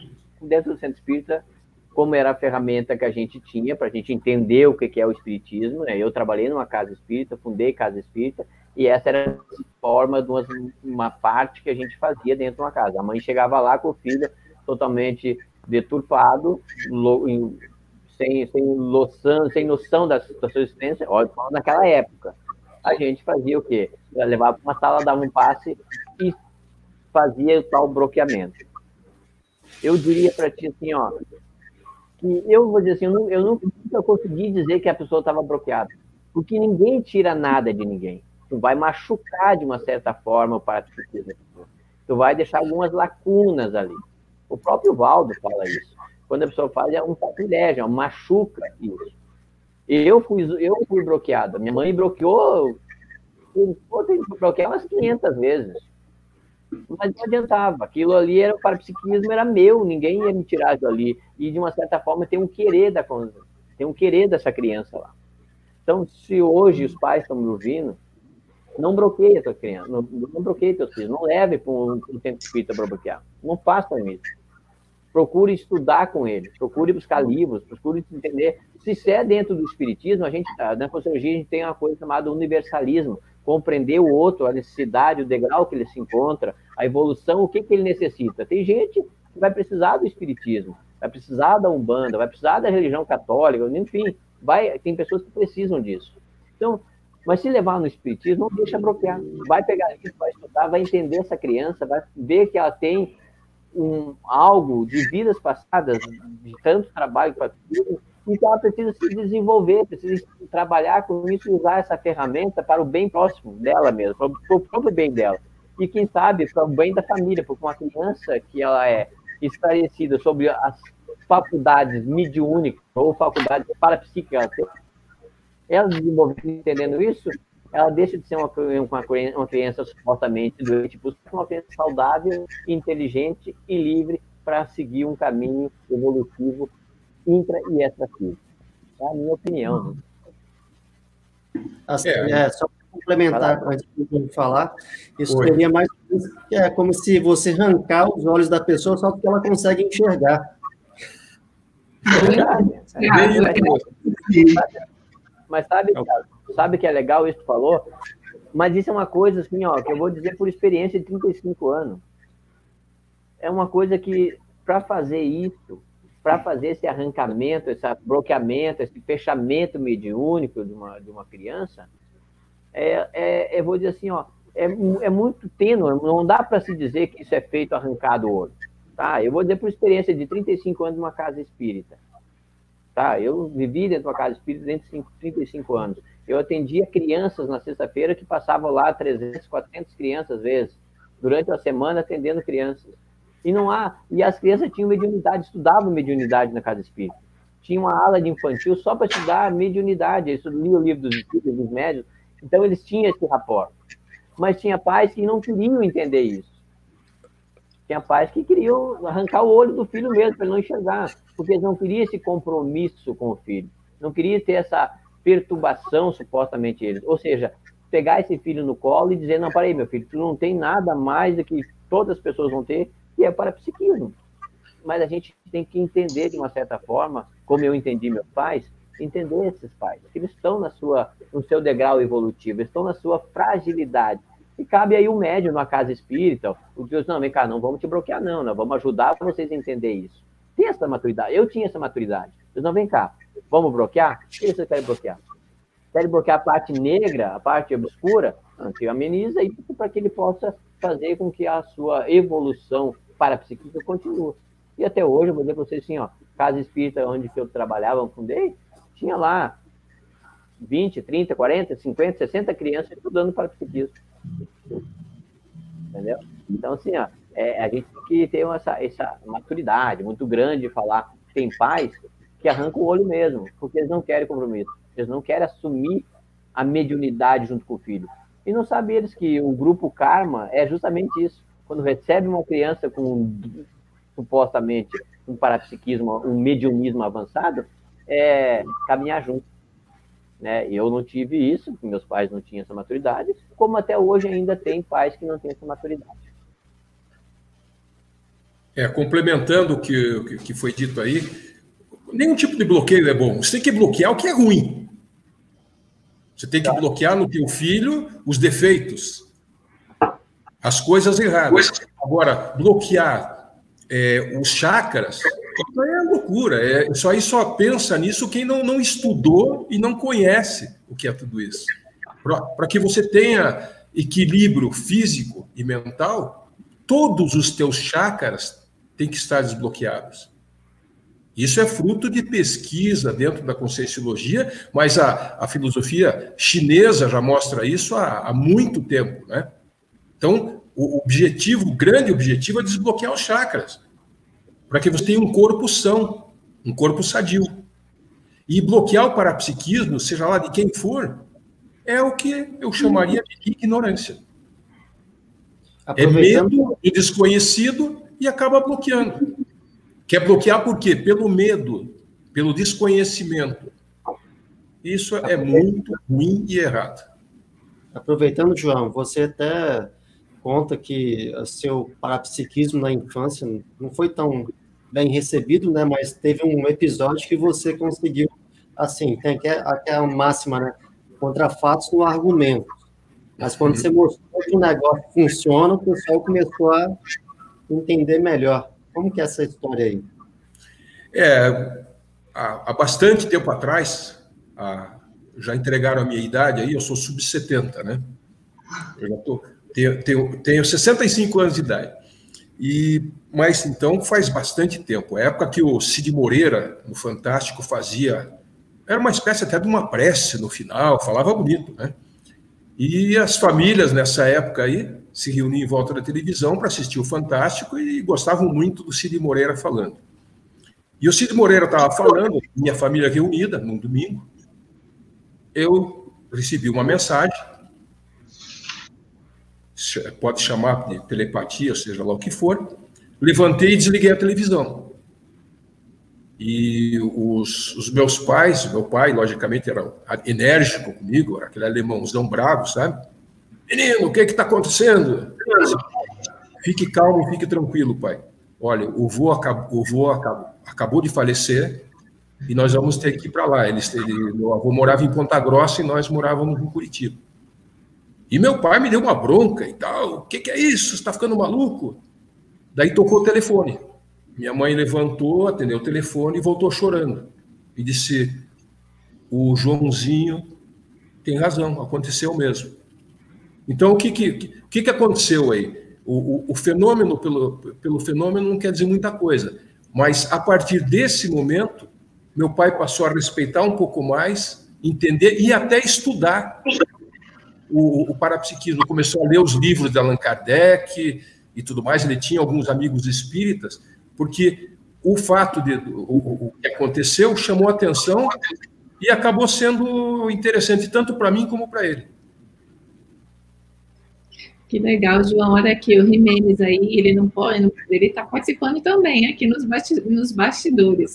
Perguntou aí, João, quando começa a itinerância para o seu curso para psiquismo no dia a dia? É, eu tô, é, esse é o meu tema de, de pesquisa e eu estou com o curso pela metade faz tempo, né? Então eu pretendo terminar o curso e pé na estrada, mas com essa pandemia ainda não dá. E eu gosto de curso olho no olho. Eu gosto do, do, de conversar com as pessoas durante e depois do curso, trocar ideias. É, é aí que você se sente e consegue efetivamente orientar e assistir. Mas nada contra a live, muito pelo contrário. Agora é, o, é a nova realidade, inclusive dentro da conscienciologia, né? Mas é, com, a, com a, o com o falecimento do meu filho, deu mais uma bloqueada nesse processo aí de, de concluir o curso. Mas fica tranquilo aí, Jimenez, quando eu acho que o, o, primeiro lugar que eu quero dar o curso quando, quando concluir vai ser aí em Brasília com você. É, eu já ia, eu já ia me escalar aqui onde você fosse dar, eu ia, eu ia, eu ia estar lá. Aí a gente para Vitória, Cris. Vitória também, né? Agenda para Vitória logo. João, acho que as boas-vindas têm que ser na nossa casa em Curitiba, né, João? Todo mundo já se escalando, é Brasília, Vitória, tem que começar por Curitiba. Não, eu, vou começar, eu vou começar por Brasília. Um dia eu para vocês que a, a, a, minha amizade, a consideração pela crise pelo Jimenez é acima da média. Gosto de todos, tenho muitos amigos, até agradecer antecipadamente que estou vendo aqui que muitos amigos nossos de União da Vitória, de São, São Bento do Sul, São Mateus, é, Canoinhas estão nos assistindo aí. E Curitiba, naturalmente, né? Mas a, eu pretendo, e já é, um, é uma conversa antiga, que quando, des, quando eu conseguir, se eu tiver tempo para concluir esse curso e começar a dar, é, eu pretendo viajar até Brasília. Depois eu vou para Vitória, vou para Joinville, vou para Caxias, para onde me Aí quem sabe lembra de Curitiba, né, João? É, Curitiba, entre amigos fica até mais fácil, né? Mas eu queria aproveitar e fazer uma, uma pergunta também, né? Que é algo que você é, sempre traz em relação ao, ao parapsiquismo, que é a questão do medo, né? É, e você mesmo comentou, né, João, que o medo é, é, não tem como a gente dizer assim, vira essa chavinha e a pessoa pare de ter medo, né? É, mas você mesmo comentou que está muito relacionado ao medo da morte. Mas uma outra coisa que eu queria que você comentasse, o Beroni também, é, João, é a questão assim do medo que as pessoas têm do parapsiquismo mediúnico no sentido da semipossessão e da possessão. Vocês têm muito o que relatar sobre isso também, né? Você mesmo fala, né, João, que quando você parou de se deixar ser é, medianizado e participar do processo, o negócio virou é, de uma forma diferente, né? É, o, o, medo é uma coisa muito pessoal, muito individual, né? O que eu posso falar para quem tem medo, só tem uma saída: enfrente o medo. Sim. É, tem o medo do escuro. Fica no escuro até. Ou, ou perder o medo, ou aprender a conviver com esse medo. O medo atrapalha tudo, em qualquer lugar, em qualquer situação, em qualquer profissão.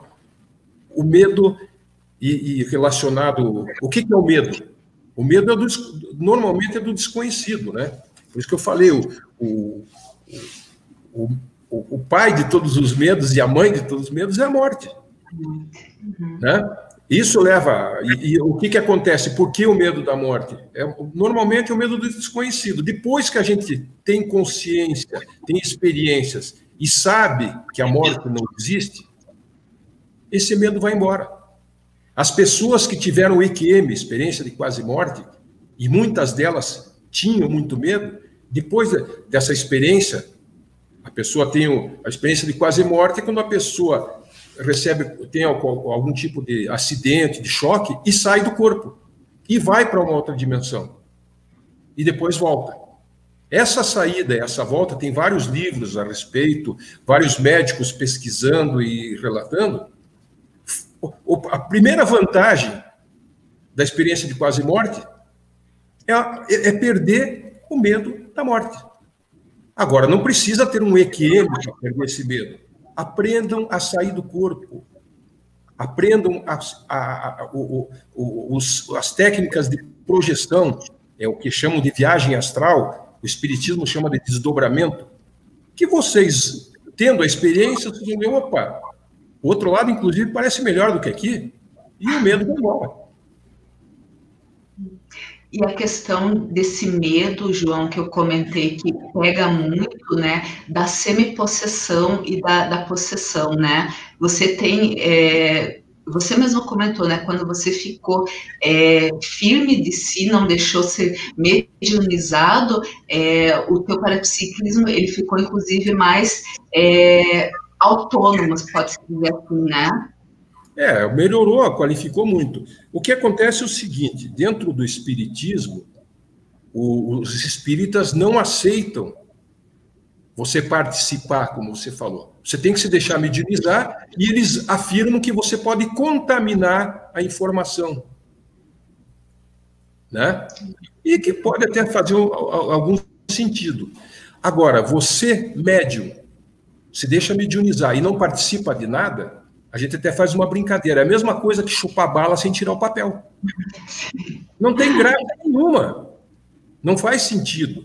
Então, o que aconteceu? Quando eu, antes de, de, de, eu conhecer e me aprofundar na conscienciologia, eu me deixava mediunizar e a Licínia depois me contava o que aconteceu.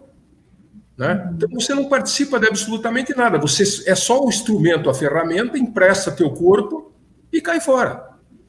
E depois que eu entrei na Conscienciologia, o professor Mário Oliveira, um grande amigo, respeitado por muita gente, odiado por alguns, né? o, o, o Mário, a gente conversando, ele disse: João, não se deixe mais mediunizar. Ou você participa, ou não deixe.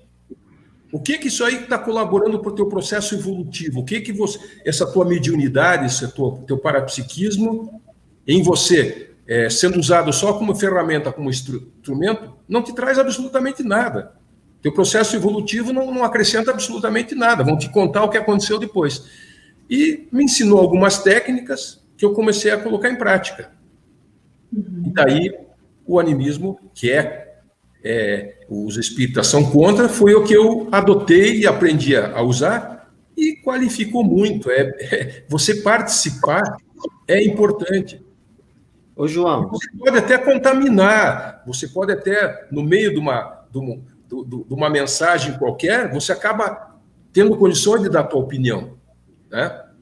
Mas, e, e a técnica legal que eu aprendi, e que aconteceu algumas vezes, é que eu saía do corpo, ficava ao lado, assistindo o, a, o, a, minha, a, minha, vamos chamar agora de mediunização. Ô, agora, isso aí foi sempre muito bem é, orquestrado pela Licínia. A Licínia sempre foi o meu braço direito, sempre foi meu freio, e de vez em quando o meu acelerador. né? Então, eu cito sempre como exemplo de dupla evolutiva o João e a Licínia. Muito bom. É, aproveitando aqui, aqui, que eu vi ela aqui.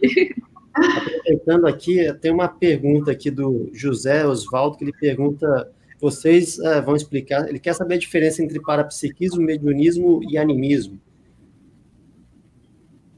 Vai lá, Gostaria que falasse com um exemplo de vocês, tá? Porque daí isso daí deixa bem exemplificado. Então, lembre de algum relato aí que vocês podem trazer para a gente.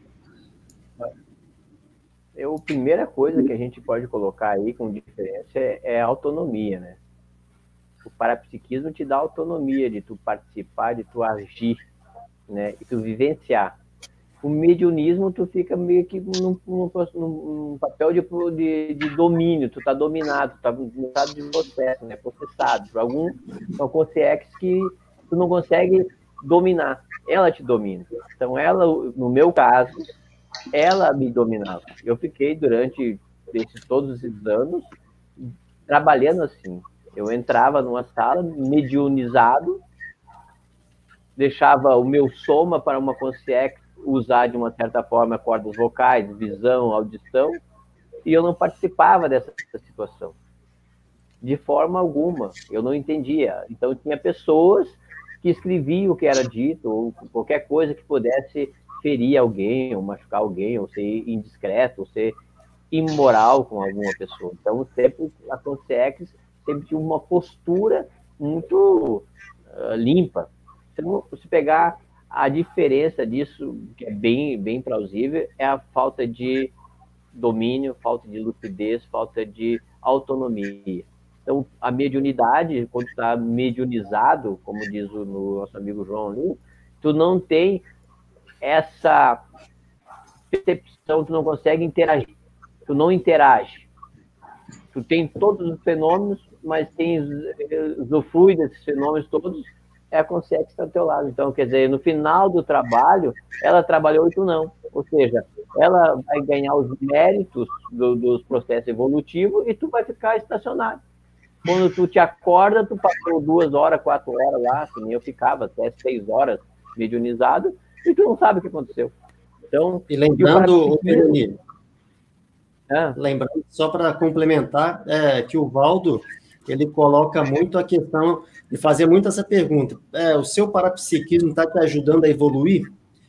Tanto que a gente trabalha, já foi é comentado, muito com auto-pesquisa, com o princípio da descrença, para a gente é, ter mais autonomia. O João e o Beroni já falaram sobre a questão da autonomia aí, continua falando, e, e isso daí é importante. Nosso parapsiquismo tem que nos ajudar nesse processo aí a expandir nossa percepção.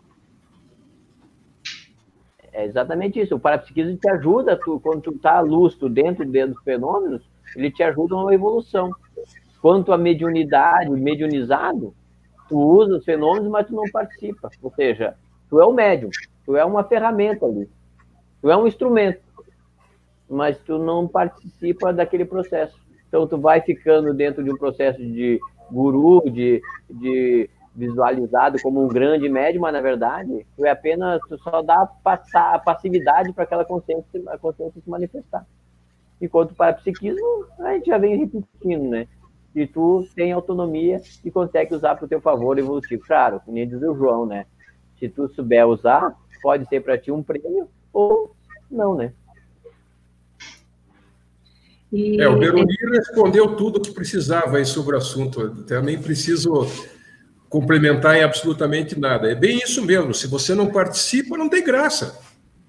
Para começar, né? Não é, não é uma questão de ser egoísta ou coisa parecida, e muito menos a gente tem que aprender a deixar qualquer tipo de vaidade de lado. Porque a é uma coisa terrível, é muito ruim, cria dependência e a conscienciologia dá autonomia. Você não precisa ir no centro tomar um passe. Você aprende sozinho a fazer um, o, o EV e outras técnicas energéticas e acaba com a dependência. Você não precisa ir na igreja pedir para o padre te abençoar, você não precisa para o pastor e não precisa para o médium te dar um passe. Esse que é um lado muito interessante, importante da conscienciologia.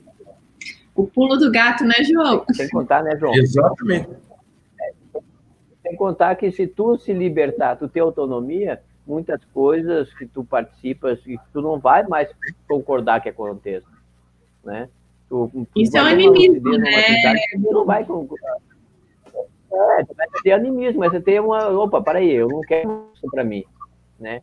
Porque pensa, eu estou dizendo por experiência, né? Pensa tu ficar praticamente seis horas oito horas mediunizado. Você Aí tem uma... para dentro do, do espiritismo, não pode, mas eu ficava. Quando eu voltava, parecia que era um, desculpa a palavra, né? Eu era um meio bobo, ficava meio bobão, não sabia o que estava acontecendo, não sabia nem que eu andava. Precisava não conhecia as pessoas, horas né? me Hã? Tem, eu lembro que você falou pra gente nos bastidores que chegou até uma pessoa que você acabou não, não lembrando dela, porque você estava medianizado, né? A pessoa te encontrou na rua, você não sabia nem quem era. Então, e daí você se deixa, costuma ser utilizado por qualquer consciência, seja um parador, guia cego, que o guia cego não tem tanta cosmoética quanto um parador, né? Ou até um assediador, não sabemos, né? Porque, porque quando tu está nesse processo de, de, de, mediunizado, ou seja, dentro de um. Tu não sabe que. Tu, a, a, nossa clara evidência, muitas vezes, não é quando a gente estrala um dedo e está vendo. Né? Não é assim, estralou um dedo, tu já enxerga tudo. Tem que ter todo um trabalho, todo um movimento para que isso aconteça. Tu imagina tu lá totalmente cego, tu não sabe qual é a consciência que vai. E aí tem uma coisa muito interessante que acontece nesse meio, que é muitas vezes o ego inflama muito. O ego fica muito atiçado. A gente tem que falar nisso, porque é uma coisa bem interessante. Quando a pessoa está mediunizada, que ela volta e todo mundo olha para uma multidão de pessoas te olhando com um olhar de tu é um santo, que tu é um, é um salvador, entendeu? É complicado, o ego pega. E, e, e, querendo ou não, a gente tem esse traço muito ainda intrínseco dentro da gente. Então a gente tem que, aos poucos, lapidando isso, aos poucos, isso, reciclando mas até não reciclar, quantas consciências, quantos assediadores passaram por, usando o teu corpo que tu, muitas pessoas não têm discernimento, não conseguem lembrar, não sabe. E acaba, às vezes, fazendo coisas aí, que nem o João falou, né? Que chegam a barbárie, né? Exemplo também é, do, do animismo, né? A projeção consciente. O Valdo, quando tinha uns 14 anos, mais ou menos, ele foi até questionado, ele, fez, ele elaborou uma lista dos principais fenômenos parapsíquicos, e dentre eles tinha a projeção consciente, e alguém perguntou para ele qual que é o mais importante. Ele respondeu a projeção consciente, porque através da projeção consciente você pode vivenciar diretamente as experiências extrafísicas. E você pode praticar isso daí por você mesmo, com a sua vontade. Ele está falando a questão da vontade de decidir. Isso é um, uma questão de animismo, você mesmo provocar o fenômeno, sem dependência Mas, de, pensa bem, uh, de guia cego, enfim. Tá, a palavra já diz, né? Consciente, tu estar consciente. ou seja, estar lúcido do que está acontecendo. Então, fazer uma, ter uma projeção consciente, lúcido, você imagina, isso é um sonho de consumo para muitos, né? Que é tu ter esse domínio, essa, ter essa lucidez dentro, desse, dentro do extrafísico, onde que tu consegue absorver de uma certa forma e trazer isso para dentro da tua, da, tua, da tua caminhada evolutiva. Rememorar isso. E ah, esse é o parapsiquismo. Isso é te dar autonomia para tu saber o, realmente qual é o teus passos, tanto intra quanto extrafísico. É bem legal essa, essa colocação, né? Tem uma, uma pergunta aqui sobre TENEPS, que, deixa eu ver onde que ele está aqui, Thiago, se puder me ajudar aqui, que eu me perdi, bem no comecinho lá, que eu achei que é interessante, eu acho que o Beroni e o João vão poder falar para a gente aqui, ó. É o, ele perguntou já na, na vez do João lá, ó, Germão chileno. Olá, cheguei agora, isso faz tempo, né, foi no início da live, Gostaria de saber se as TENEPs podem ter horário, é, variação no horário, pois sou músico e domingo a quinta eu posso fazer no mesmo horário, mas sexta e sábado teria que ser outro horário. Isso atrapalha? Ele pergunta. Então, assim, gostaria de colocar é, essa pergunta para vocês, só que com o exemplo da TENEPS de vocês. O que acontece numa TENEPS? O que, que é isso? Né? Vocês, o jogo pode... É, primeiro, eu acho que é importante falar o que, que é a TENEPS. Tarefa, tarefa energética pessoal. O que, que acontece? É, eu vou falar, tentar falar de uma maneira bem didática.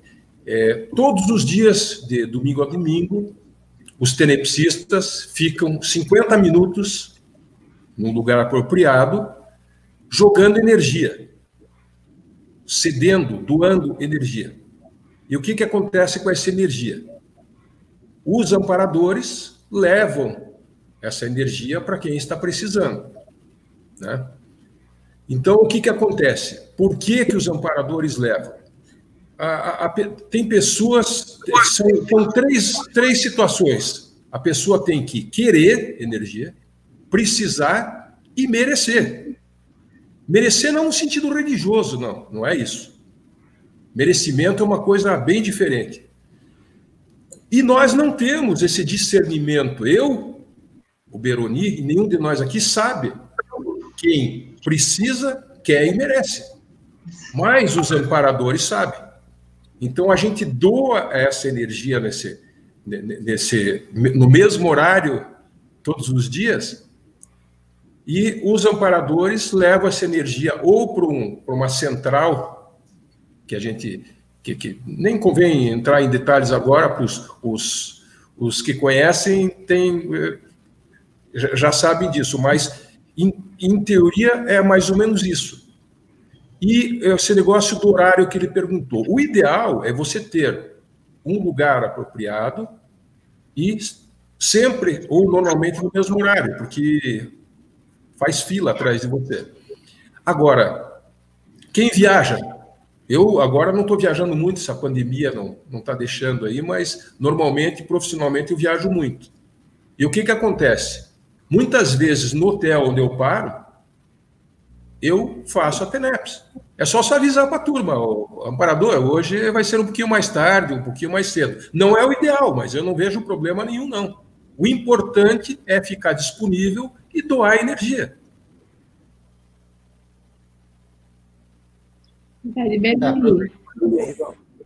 Oi. Aproveitando a deixa aí. Na verdade, ele, ele colocou uma coisa bem legal, né? Ele, tem fazer TENEPS, mas tem dois dias da semana que ele tem um processo de música que não pode fazer. Deveria pensar em achar um horário que ele está mais pro, mais correto nessas horas, né? Que vai associar todos os dias para fazer as TENEPS. Por quê? Porque existe um, um, programa, existe toda uma elaboração, existe todo um, um mecanismo extrafísico dos amparadores para aquele tenepsista. Né? Os amparadores eles trabalham dentro de uma, pelo menos no, na minha TENEP. Sempre quando eu começo a minha TENEP, existe uma coisa, uh, todo um processo. Se eu, eu acabo acordando cinco minutos antes. Né? Eu não preciso nem despertador, eu acordo. Até eu dar uma experiência. Semana eu estava viajando, eu não, não ia fazer TENEPs, eu falei com os amparadores, ó, não vai dar porque eu vou estar viajando e eu vou viajar a noite inteira, então não vai tirar horário.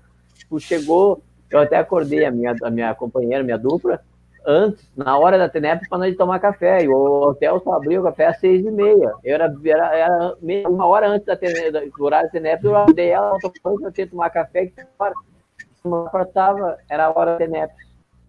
Então, quer dizer que o relógio biológico nosso, depois que tu tem essa, esse amadurecimento, essa vontade, essa certeza, e tu assumir esse papel, esse trabalho com os amparadores de ombro a ombro, esse horário ele é, ele é automaticamente preparado para essa TENEP, para essa assistência.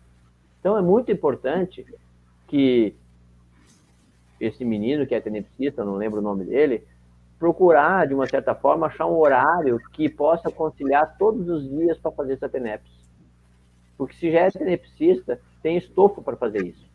Então, dentro desse estofo, naquelas, naqueles dois dias que não faz, não vai fazer só uma dificuldade, não vai ter só uma dificuldade para ele, mas assistência no todo, né? E os amparadores vão estar tá lá, vão esperar que ele faça esse papel, porque é uma coisa para toda a vida. O Valdo fala que é para toda a vida e tem que ser diária, né? Para que ele possa exercer essa função. Eu lembro que você comentou com a gente foi nos não. bastidores. Os bastidores foi muito bom dessa live, viu? A gente aprendeu demais com esses, com esses dois voluntários aí, amigos, né? Veroni, eu lembro que você comentou que você, na hora do TENEP, você abre, como é que foi? Você, como é que é o quartinho? Quando você abre, você vê um monte de consex lá dentro. Né? Estão tudo esperando. É, na, na, verdade, o quarto é do lado, o meu quarto do TENEP é do lado do quarto da, onde eu adormeço também, né? E quando eu abro a porta para entrar na outra, às vezes a fila é grande, né? E às vezes eu chego a fechar a porta porque é, é, é, tão tênue, assim, para mim, é, para mim é tão natural e tão tênue que aquelas consex se tornam naturais e tivessem ressomadas ali. Então eu abro a porta e dou de cara com elas e às vezes eu fecho, não, parei, é TENEP mesmo, tem que abrir. E a fila é grande, né? Porque a gente sabe que dentro do, quando a gente assume o papel TENEPs, ah, somente de uma dissidência espiritual que eu vim fazendo, tudo, então tem uma quantidade, e é uma e a assistência tem que ser feita. Então, está ali a assistência. Os amparadores trazem ali. Então, é, o João sabe, é inúmeras, não é tanto com sim, né, como com CX dentro desse processo. Então, é. E até, e até alguma assim, ETs é uma... aparece de vez em quando. Como é que é? E até alguns ETs aparecem de vez em quando, né? Mas isso aí é, isso aí é, é normal, né? Eles vêm é. e precisam. E a gente está ali para assistir de uma certa forma, né? E, e, na verdade, a TENEP é uma interassistência, né? Porque a gente aprende muito dentro do tempo. Eu, pelo menos, aprendo muito. Quem mais assiste, muito, mais muito, é assistido. É, tu aprende muito. É, um, é, um, é, é, um, é uma coisa assim, eu não sei explicar do quanto para mim é gratificante a TENEPS, quanto ela, ela me traz uma estrutura pensênica, ah, uma estrutura física no outro dia, um bem-estar, na verdade, que a gente tem. E muita gratidão para os amparadores, né, que ainda estão aqui fazendo com que a gente mude alguns traços, né, recicle alguns traços. E, e, e a TENEPS é isso. É uma, é uma interassistência uh, incomparável. Gente, só como curiosidade, viu, Cris? Só como curiosidade, a, a, a Licínia começou a fazer TENEPS antes, antes de eu começar a fazer. E, e nós tínhamos em, casa é, um quarto de TENEPS. E ela tinha horário, ela fazia à noite, e um pouco antes do quarto, eu passava pelo quarto e já avisava para ela: olha, vai lá para o quarto que o quarto já está cheio. então é bem isso que o Beroni falou aí, que de, de, tem uma fila de gente para ser assistido, né? Tem alguns que são levados na marga e por aí vai, né? É só você fazendo e desenvolvendo o teu parapsiquismo que você vai ter é, consciência da grandiosidade e da importância da TENEPS. Sim. Eu já tive umas experiências aqui, uns memes também, que é o quanto é importante esse horário, né?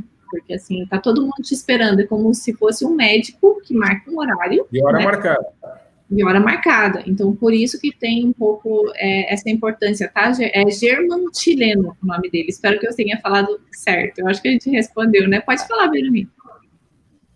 Tem que. Só que é, é bem interessante uma coisa, bem importante, que às vezes uma consciex não fica no nossa, na nossa TENEPS uma vez só, uma semana. Às vezes ela precisa ficar duas, vezes. Aí faz três vezes, ela entra na, e, no, e, no, dia tu não vai. Como é que fica? Verdade. Porque no meu caso, muitas vezes eu tenho, eu tenho que às vezes fica três, quatro dias, cinco. Porque não é, tu vai pegar uma consciência, botar na tua Nepes e jogar, vamos utilizar energia, botar energia, ela vai fazer assim só o dedo sair. Já tá pronto. Não, ela precisa, é como nós, ela é tanto quanto nós precisa de tempo para fazer uma reciclagem, para fazer uma melhor Então, dentro desse processo, muitas vezes precisa ficar três, quatro dias. E naquele dia que não vai? Então, assim, Lembrando, pensar, e é bom pensar. Lembrando, que a TENEPS é uma técnica. E a técnica ela tem um manual que orienta como que é procedido aquela técnica e como é elaborado. Se você, o Valdo ele até costumava falar sobre essa questão de você é, respeitar esse processo, né, e também ver questão com o seu próprio amparador, o que, que o seu amparador decide também em relação à prática, mas deve ser muito bem estudado antes de começar a iniciar qualquer prática energética pessoal. Isso aí, Rúbia, eu queria que você falasse para nós um pouco mais sobre o curso de assistenciologia, para o pessoal que quer entender o, o, a, assistência e o parapsiquismo. Muita gente, ó, colocou aqui o Mário, olha, Mário Crispim também colocou que a assistenciologia é interessante, a Carolina também, ó, já fiz assistenciologia. Opa, Rúbia caiu. Então vamos falar vocês, João e, e, e Ângela, vocês também são professores, o Beroni também é professor desse curso, né? Querem trazer um pouquinho mais do que trata o, o, o assistenciologia? O Rubia está entrando. É.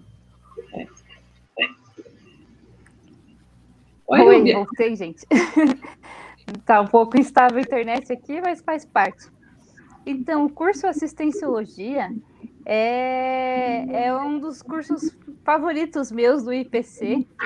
É um curso que onde a gente vai ver mais a fundo como é que funciona a dinâmica multidimensional da assistência. Então, ali, nesse curso, a gente vai ver como é que aplica o parapsiquismo na assistência multidimensional às consciências.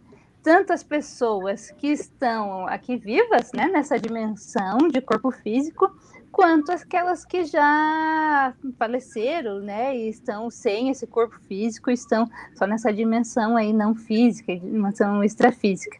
Aí a gente vai aprender né, o que, que é amparador, o que, que é assediador, qual que é a melhor conduta né, para ter com um ou com o outro. Tem a, aulas práticas né, de, de técnicas energéticas, de técnicas projetivas para sair do corpo com a intenção de, de fazer assistência mesmo, de participar desse mecanismo aí multidimensional de assistência. Uh, um, um, item importante do curso é que fala sobre a reurbanização extrafísica. Esse fenômeno foi descrito pelo professor Valdo Vieira num livro que é daquele bem grandão sobre o Homo sapiens reurbanizados.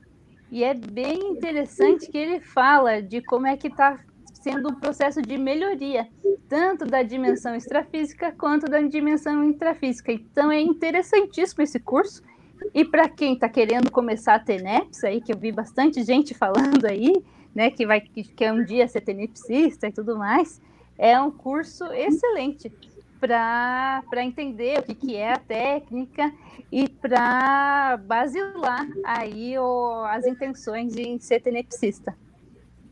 E tem aula gratuita, gente. No Eventbrite a gente vai colocar o link ali tem aula gratuita desse curso, tá? Então, passem um test drive que vale muito a pena. Não sei se meus amigos querem complementar. A gente tem mais 15 minutos de live, gente. Então, assim, gente, eu gostaria aí que vocês fizessem as considerações finais. Agora, tem uma pergunta. Vocês querem falar alguma coisa sobre assistentologia? Experiência de vocês? É, a, a Rúbia falou toda a dinâmica do curso, né? É, eu e o João tivemos o, o, privilégio de darmos esse curso juntos também, né? Para mim, assim, o, o assistenciologia é, ele está tão conectado realmente à TENEPS, né? E o, o, relato do João, do Tiago, do Beroni em relação à própria TENEPS, é, eu coloco também para mim, né? É uma cláusula pétrea realmente. Eu acabo sempre comentando isso. Eu pode estar capengando qualquer coisa, mas assim a TENEPS é algo assim é, é tão importante que realmente o meu dia é, ele só começa a partir da TENEPS, que eu faço de, de manhã, né? Então, como o Tiago mesmo falou, existe toda uma preparação, né, para a gente é, começar a TENEPS, mas algo assim que é, é muito importante é, que a gente às vezes tem que cuidar, né, no sentido assim, não dá para esperar que tudo na nossa vida esteja perfeito para que a gente se torne tenepsista. Também não dá para ir na louca, né, porque daí o, o contrafluxo ele também acaba sendo grande, mas assim, o passo a passo a gente vai construindo também, isso que é, é bem importante. E para mim, assim, como, como professora do assistenciologia, é aquele curso que mora assim no, no coração, né? A equipe extrafísica é, muito, muito diferente. E uma coisa bem interessante é, do assistenciologia também, que muitas pessoas se posicionam a TENET a partir do curso. Então, quem realmente estiver interessado, como a, a Rúbia mesmo comentou, vale fazer o curso, é, ler os livros, né? Tem o manual da TENEPS, tem um outro livro que eu acho muito bacana, que é o relato de vários tenepsistas, que é um livro branco que está aqui na minha, na minha prateleira também, que muitos tenepsistas contam a sua história, né? E vale sempre lembrar que a ela é, é tarefa energética pessoal. Para cada pessoa, ela vai funcionar de um jeito. Então, como funciona para o João é de um jeito, para a Ângela é de outro, para o Veroni de outro, para a Cris. Mas qual que é o, o, o interessante? Fazer parte dessa engrenagem interassistencial que a TENEPS aí no, nos proporciona, tá? Ótimo. João, quer falar alguma coisa do assistenciologia?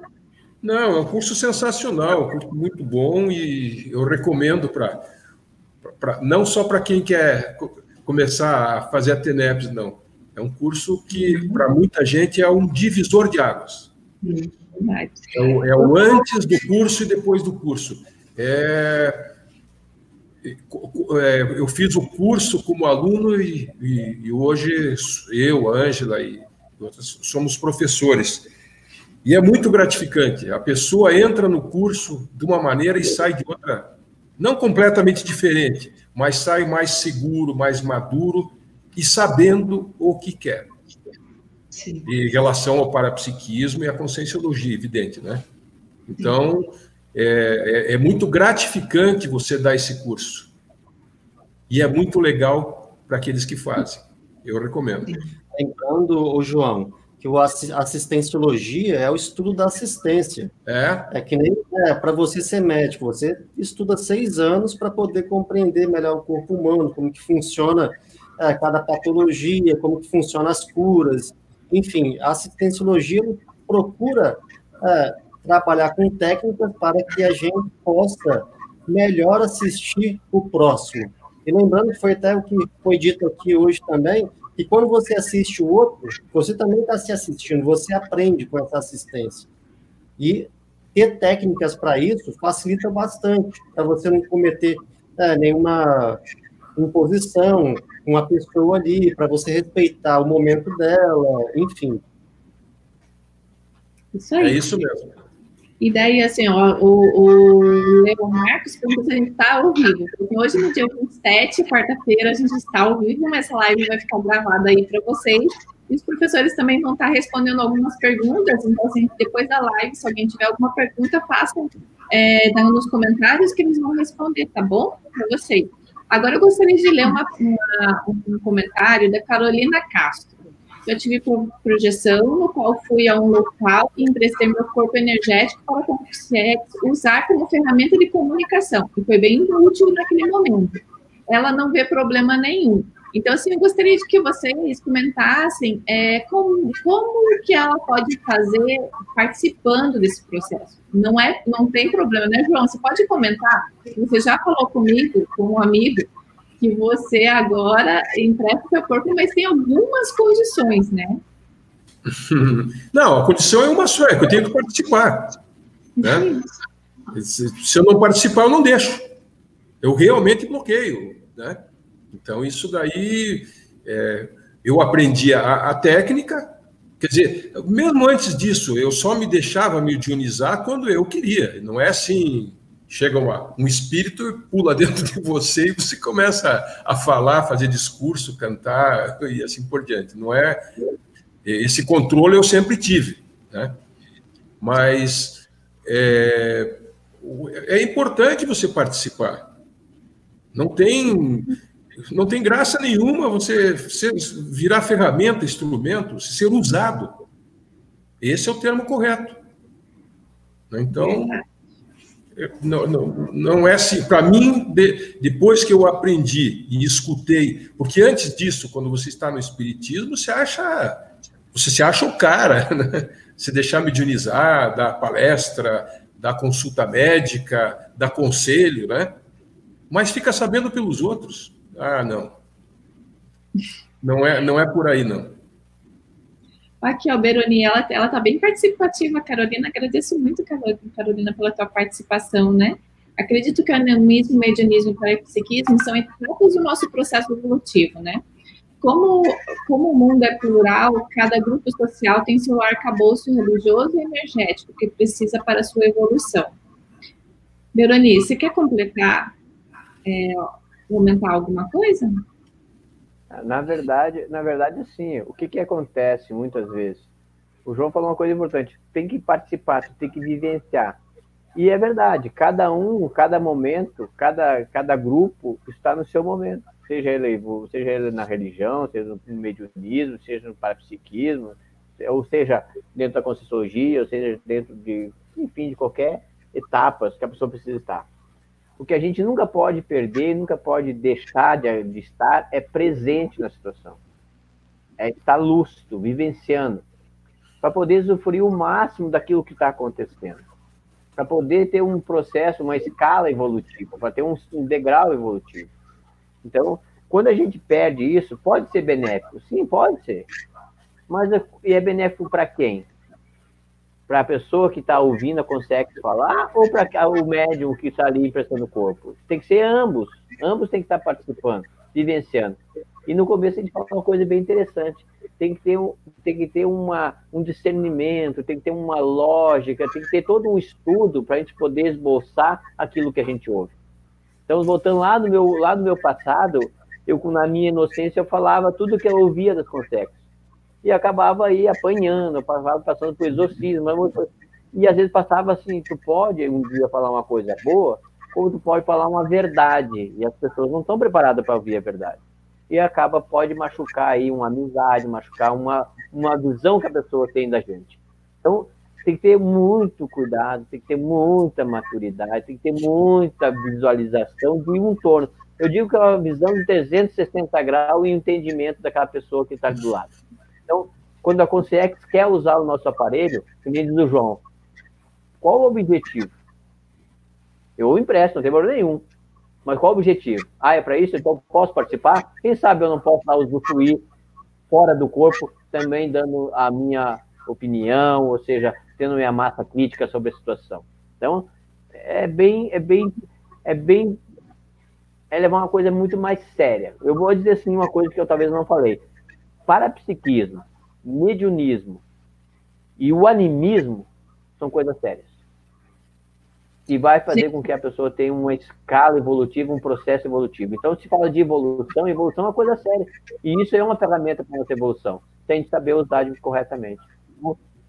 Se é Já evoluir... uma pergunta aqui, Veroni, ó. Quais seriam as características que, que distinguem conscienciologia, religião e seita e tem uma aqui, ó, também, que é do Carlos é, Oliveira.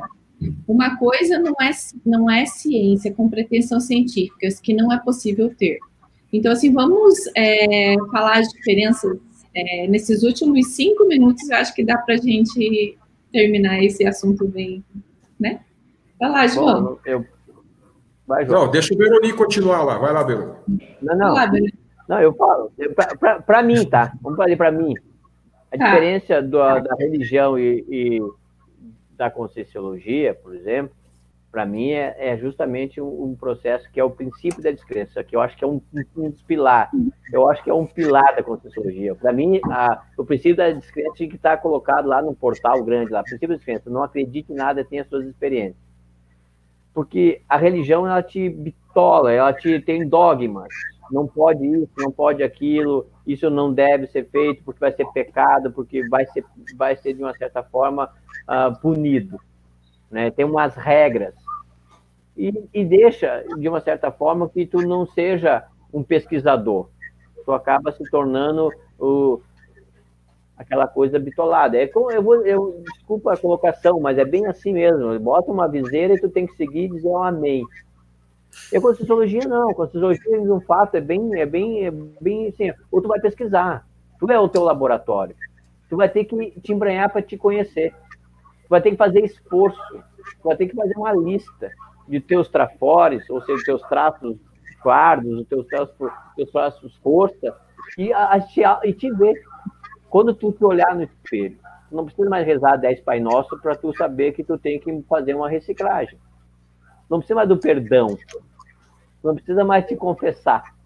Tu vai lá, tu contigo mesmo, dentro da tua pesquisa, então, auto-pesquisa para saber realmente qual é o teu processo. Então, a grande diferença é que um é neociência, uma outra é a religião. Uma liberta, te dá autonomia, e a outra te aprisiona. A outra faz com que você não tenha direitos. E a outra diz, tu tem direito sim, tem direito de questionar, tem de dizer não, não, não quer, tu tem o teu poder, tu tem autonomia. E a outra de uma certa forma, desculpa, não estou aqui falando religião, já fui religioso, né, passei por lá, né? E a outra vai dizer para ti assim, não, que tu não pode fazer isso, tem que dizer amém. E tu tem que ir lá fazer uma confissão. Confessar o quê? Para quem? Né? Então, é, falando assim em, em pontos bem cruciantes, uma te liberta e a outra te aprisiona. É, o Beroni falou, falou muito bem a respeito do assunto. Primeiro, que deixa de deixar uma coisa bem clara. Conscienciologia não tem nada de religião, é uma ciência. Então não tem nem como comparar. A religião é verdade absoluta. Não discuta os dogmas e tudo mais. Você pega o. E olha, eu e o Beroni podemos falar com, com propriedade e com autoridade moral. Nós já passamos pelas religiões. E nós sim podemos comparar e até falar mal, se for o caso, da religião. Não é o nosso objetivo. E a conscienciologia não está para competir com religião nenhuma. Uma coisa não tem nada a ver com a outra. Nós respeitamos a religiosidade de todo mundo. Faz parte do processo evolutivo, como, como a Cris já falou há, há pouco tempo atrás aí. Agora, verdade absoluta é na religião.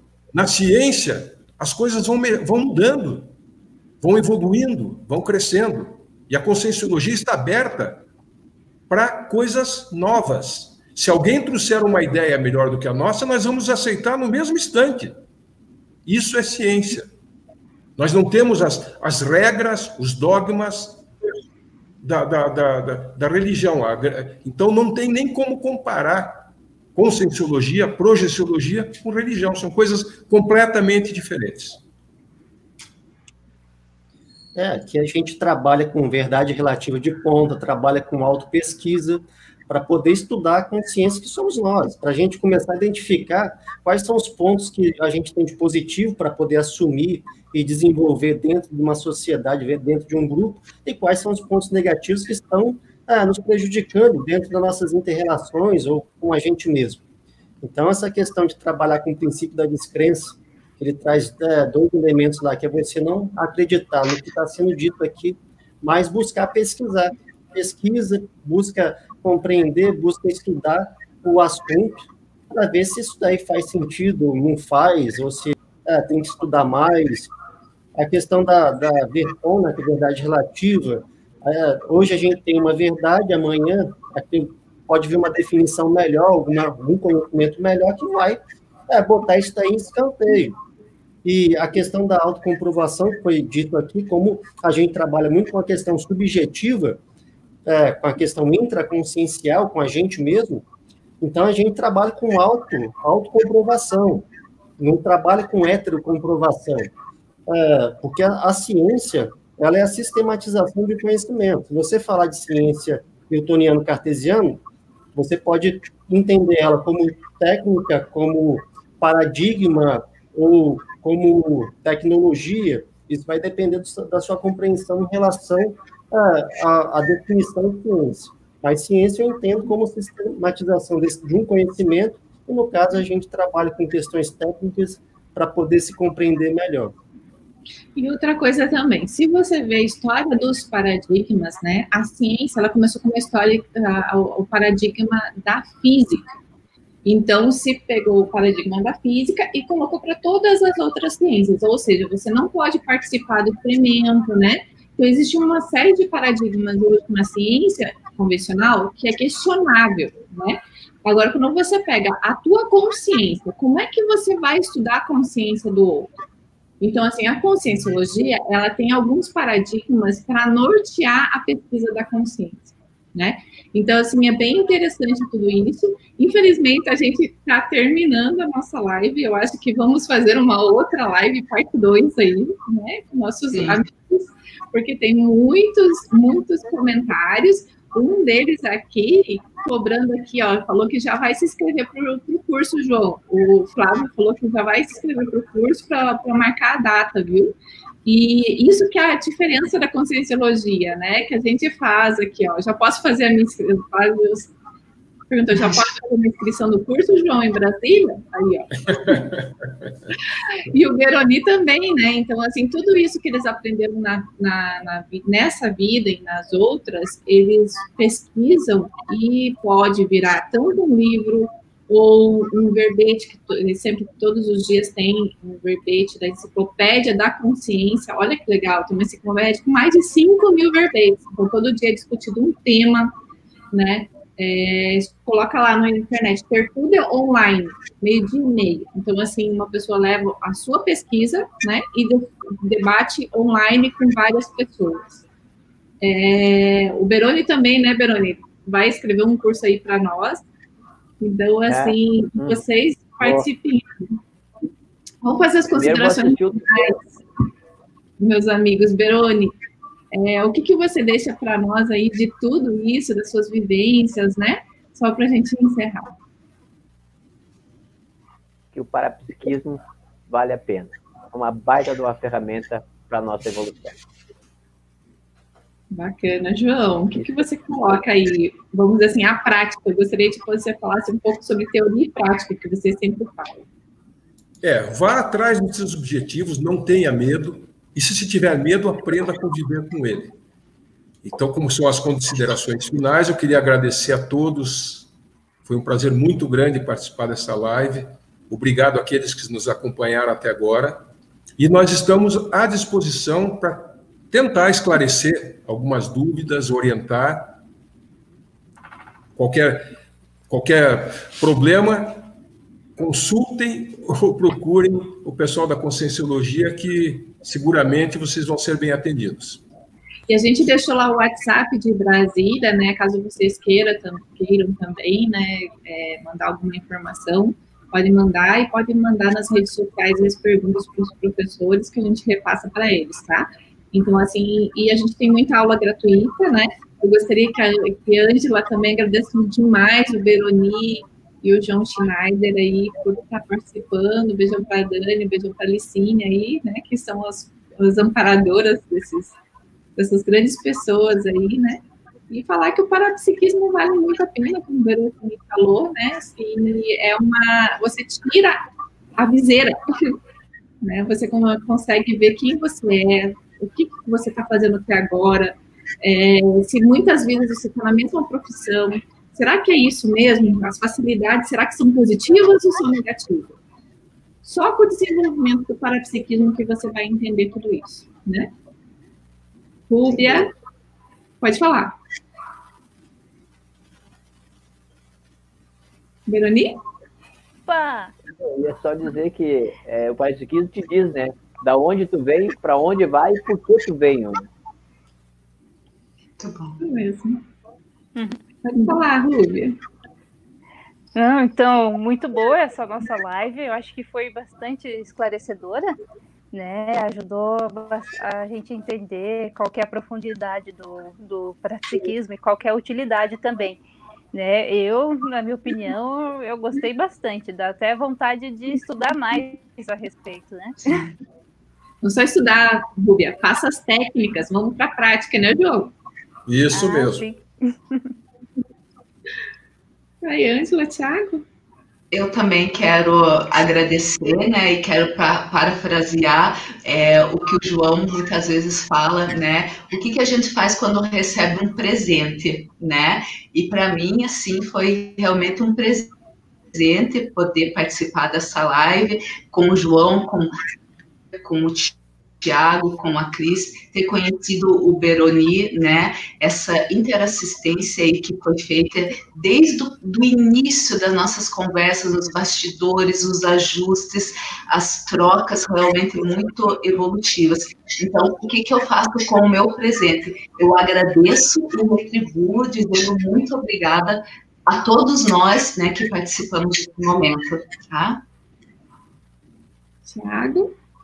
Eu agradeço pela oportunidade de participar dessa live, agradeço a todos os participantes aqui, o público, e um grande abraço a todos. Dêmia, muito obrigada. A Dêmia está numa, na parte técnica. Dêmia, vem cá se apresentar com a gente. Apareça aqui. Ela não quer, mas eu vou botar ela na tela, tá? Ela que está na tela. Agradeço demais aí o apoio técnico dela, né? Sim. Espero que ela tenha gostado meio da live, o som dela é um pouquinho baixo, né? Obrigada, Dêmia. Obrigada, meus grandes amigos, né? E espero ver vocês mais vezes, principalmente presencialmente. Salvador está pedindo aí o curso, João. Vamos cobrar o curso do Veroni também, né? Porque são pessoas que têm muito a dividir com a gente, tem pessoas a dar, fazer muita assistência conosco aqui, né? Com, com todos nós. Né? Obrigada, Obrigado. gente. Obrigado. Tchau. Obrigado. Tchau. Muito obrigado.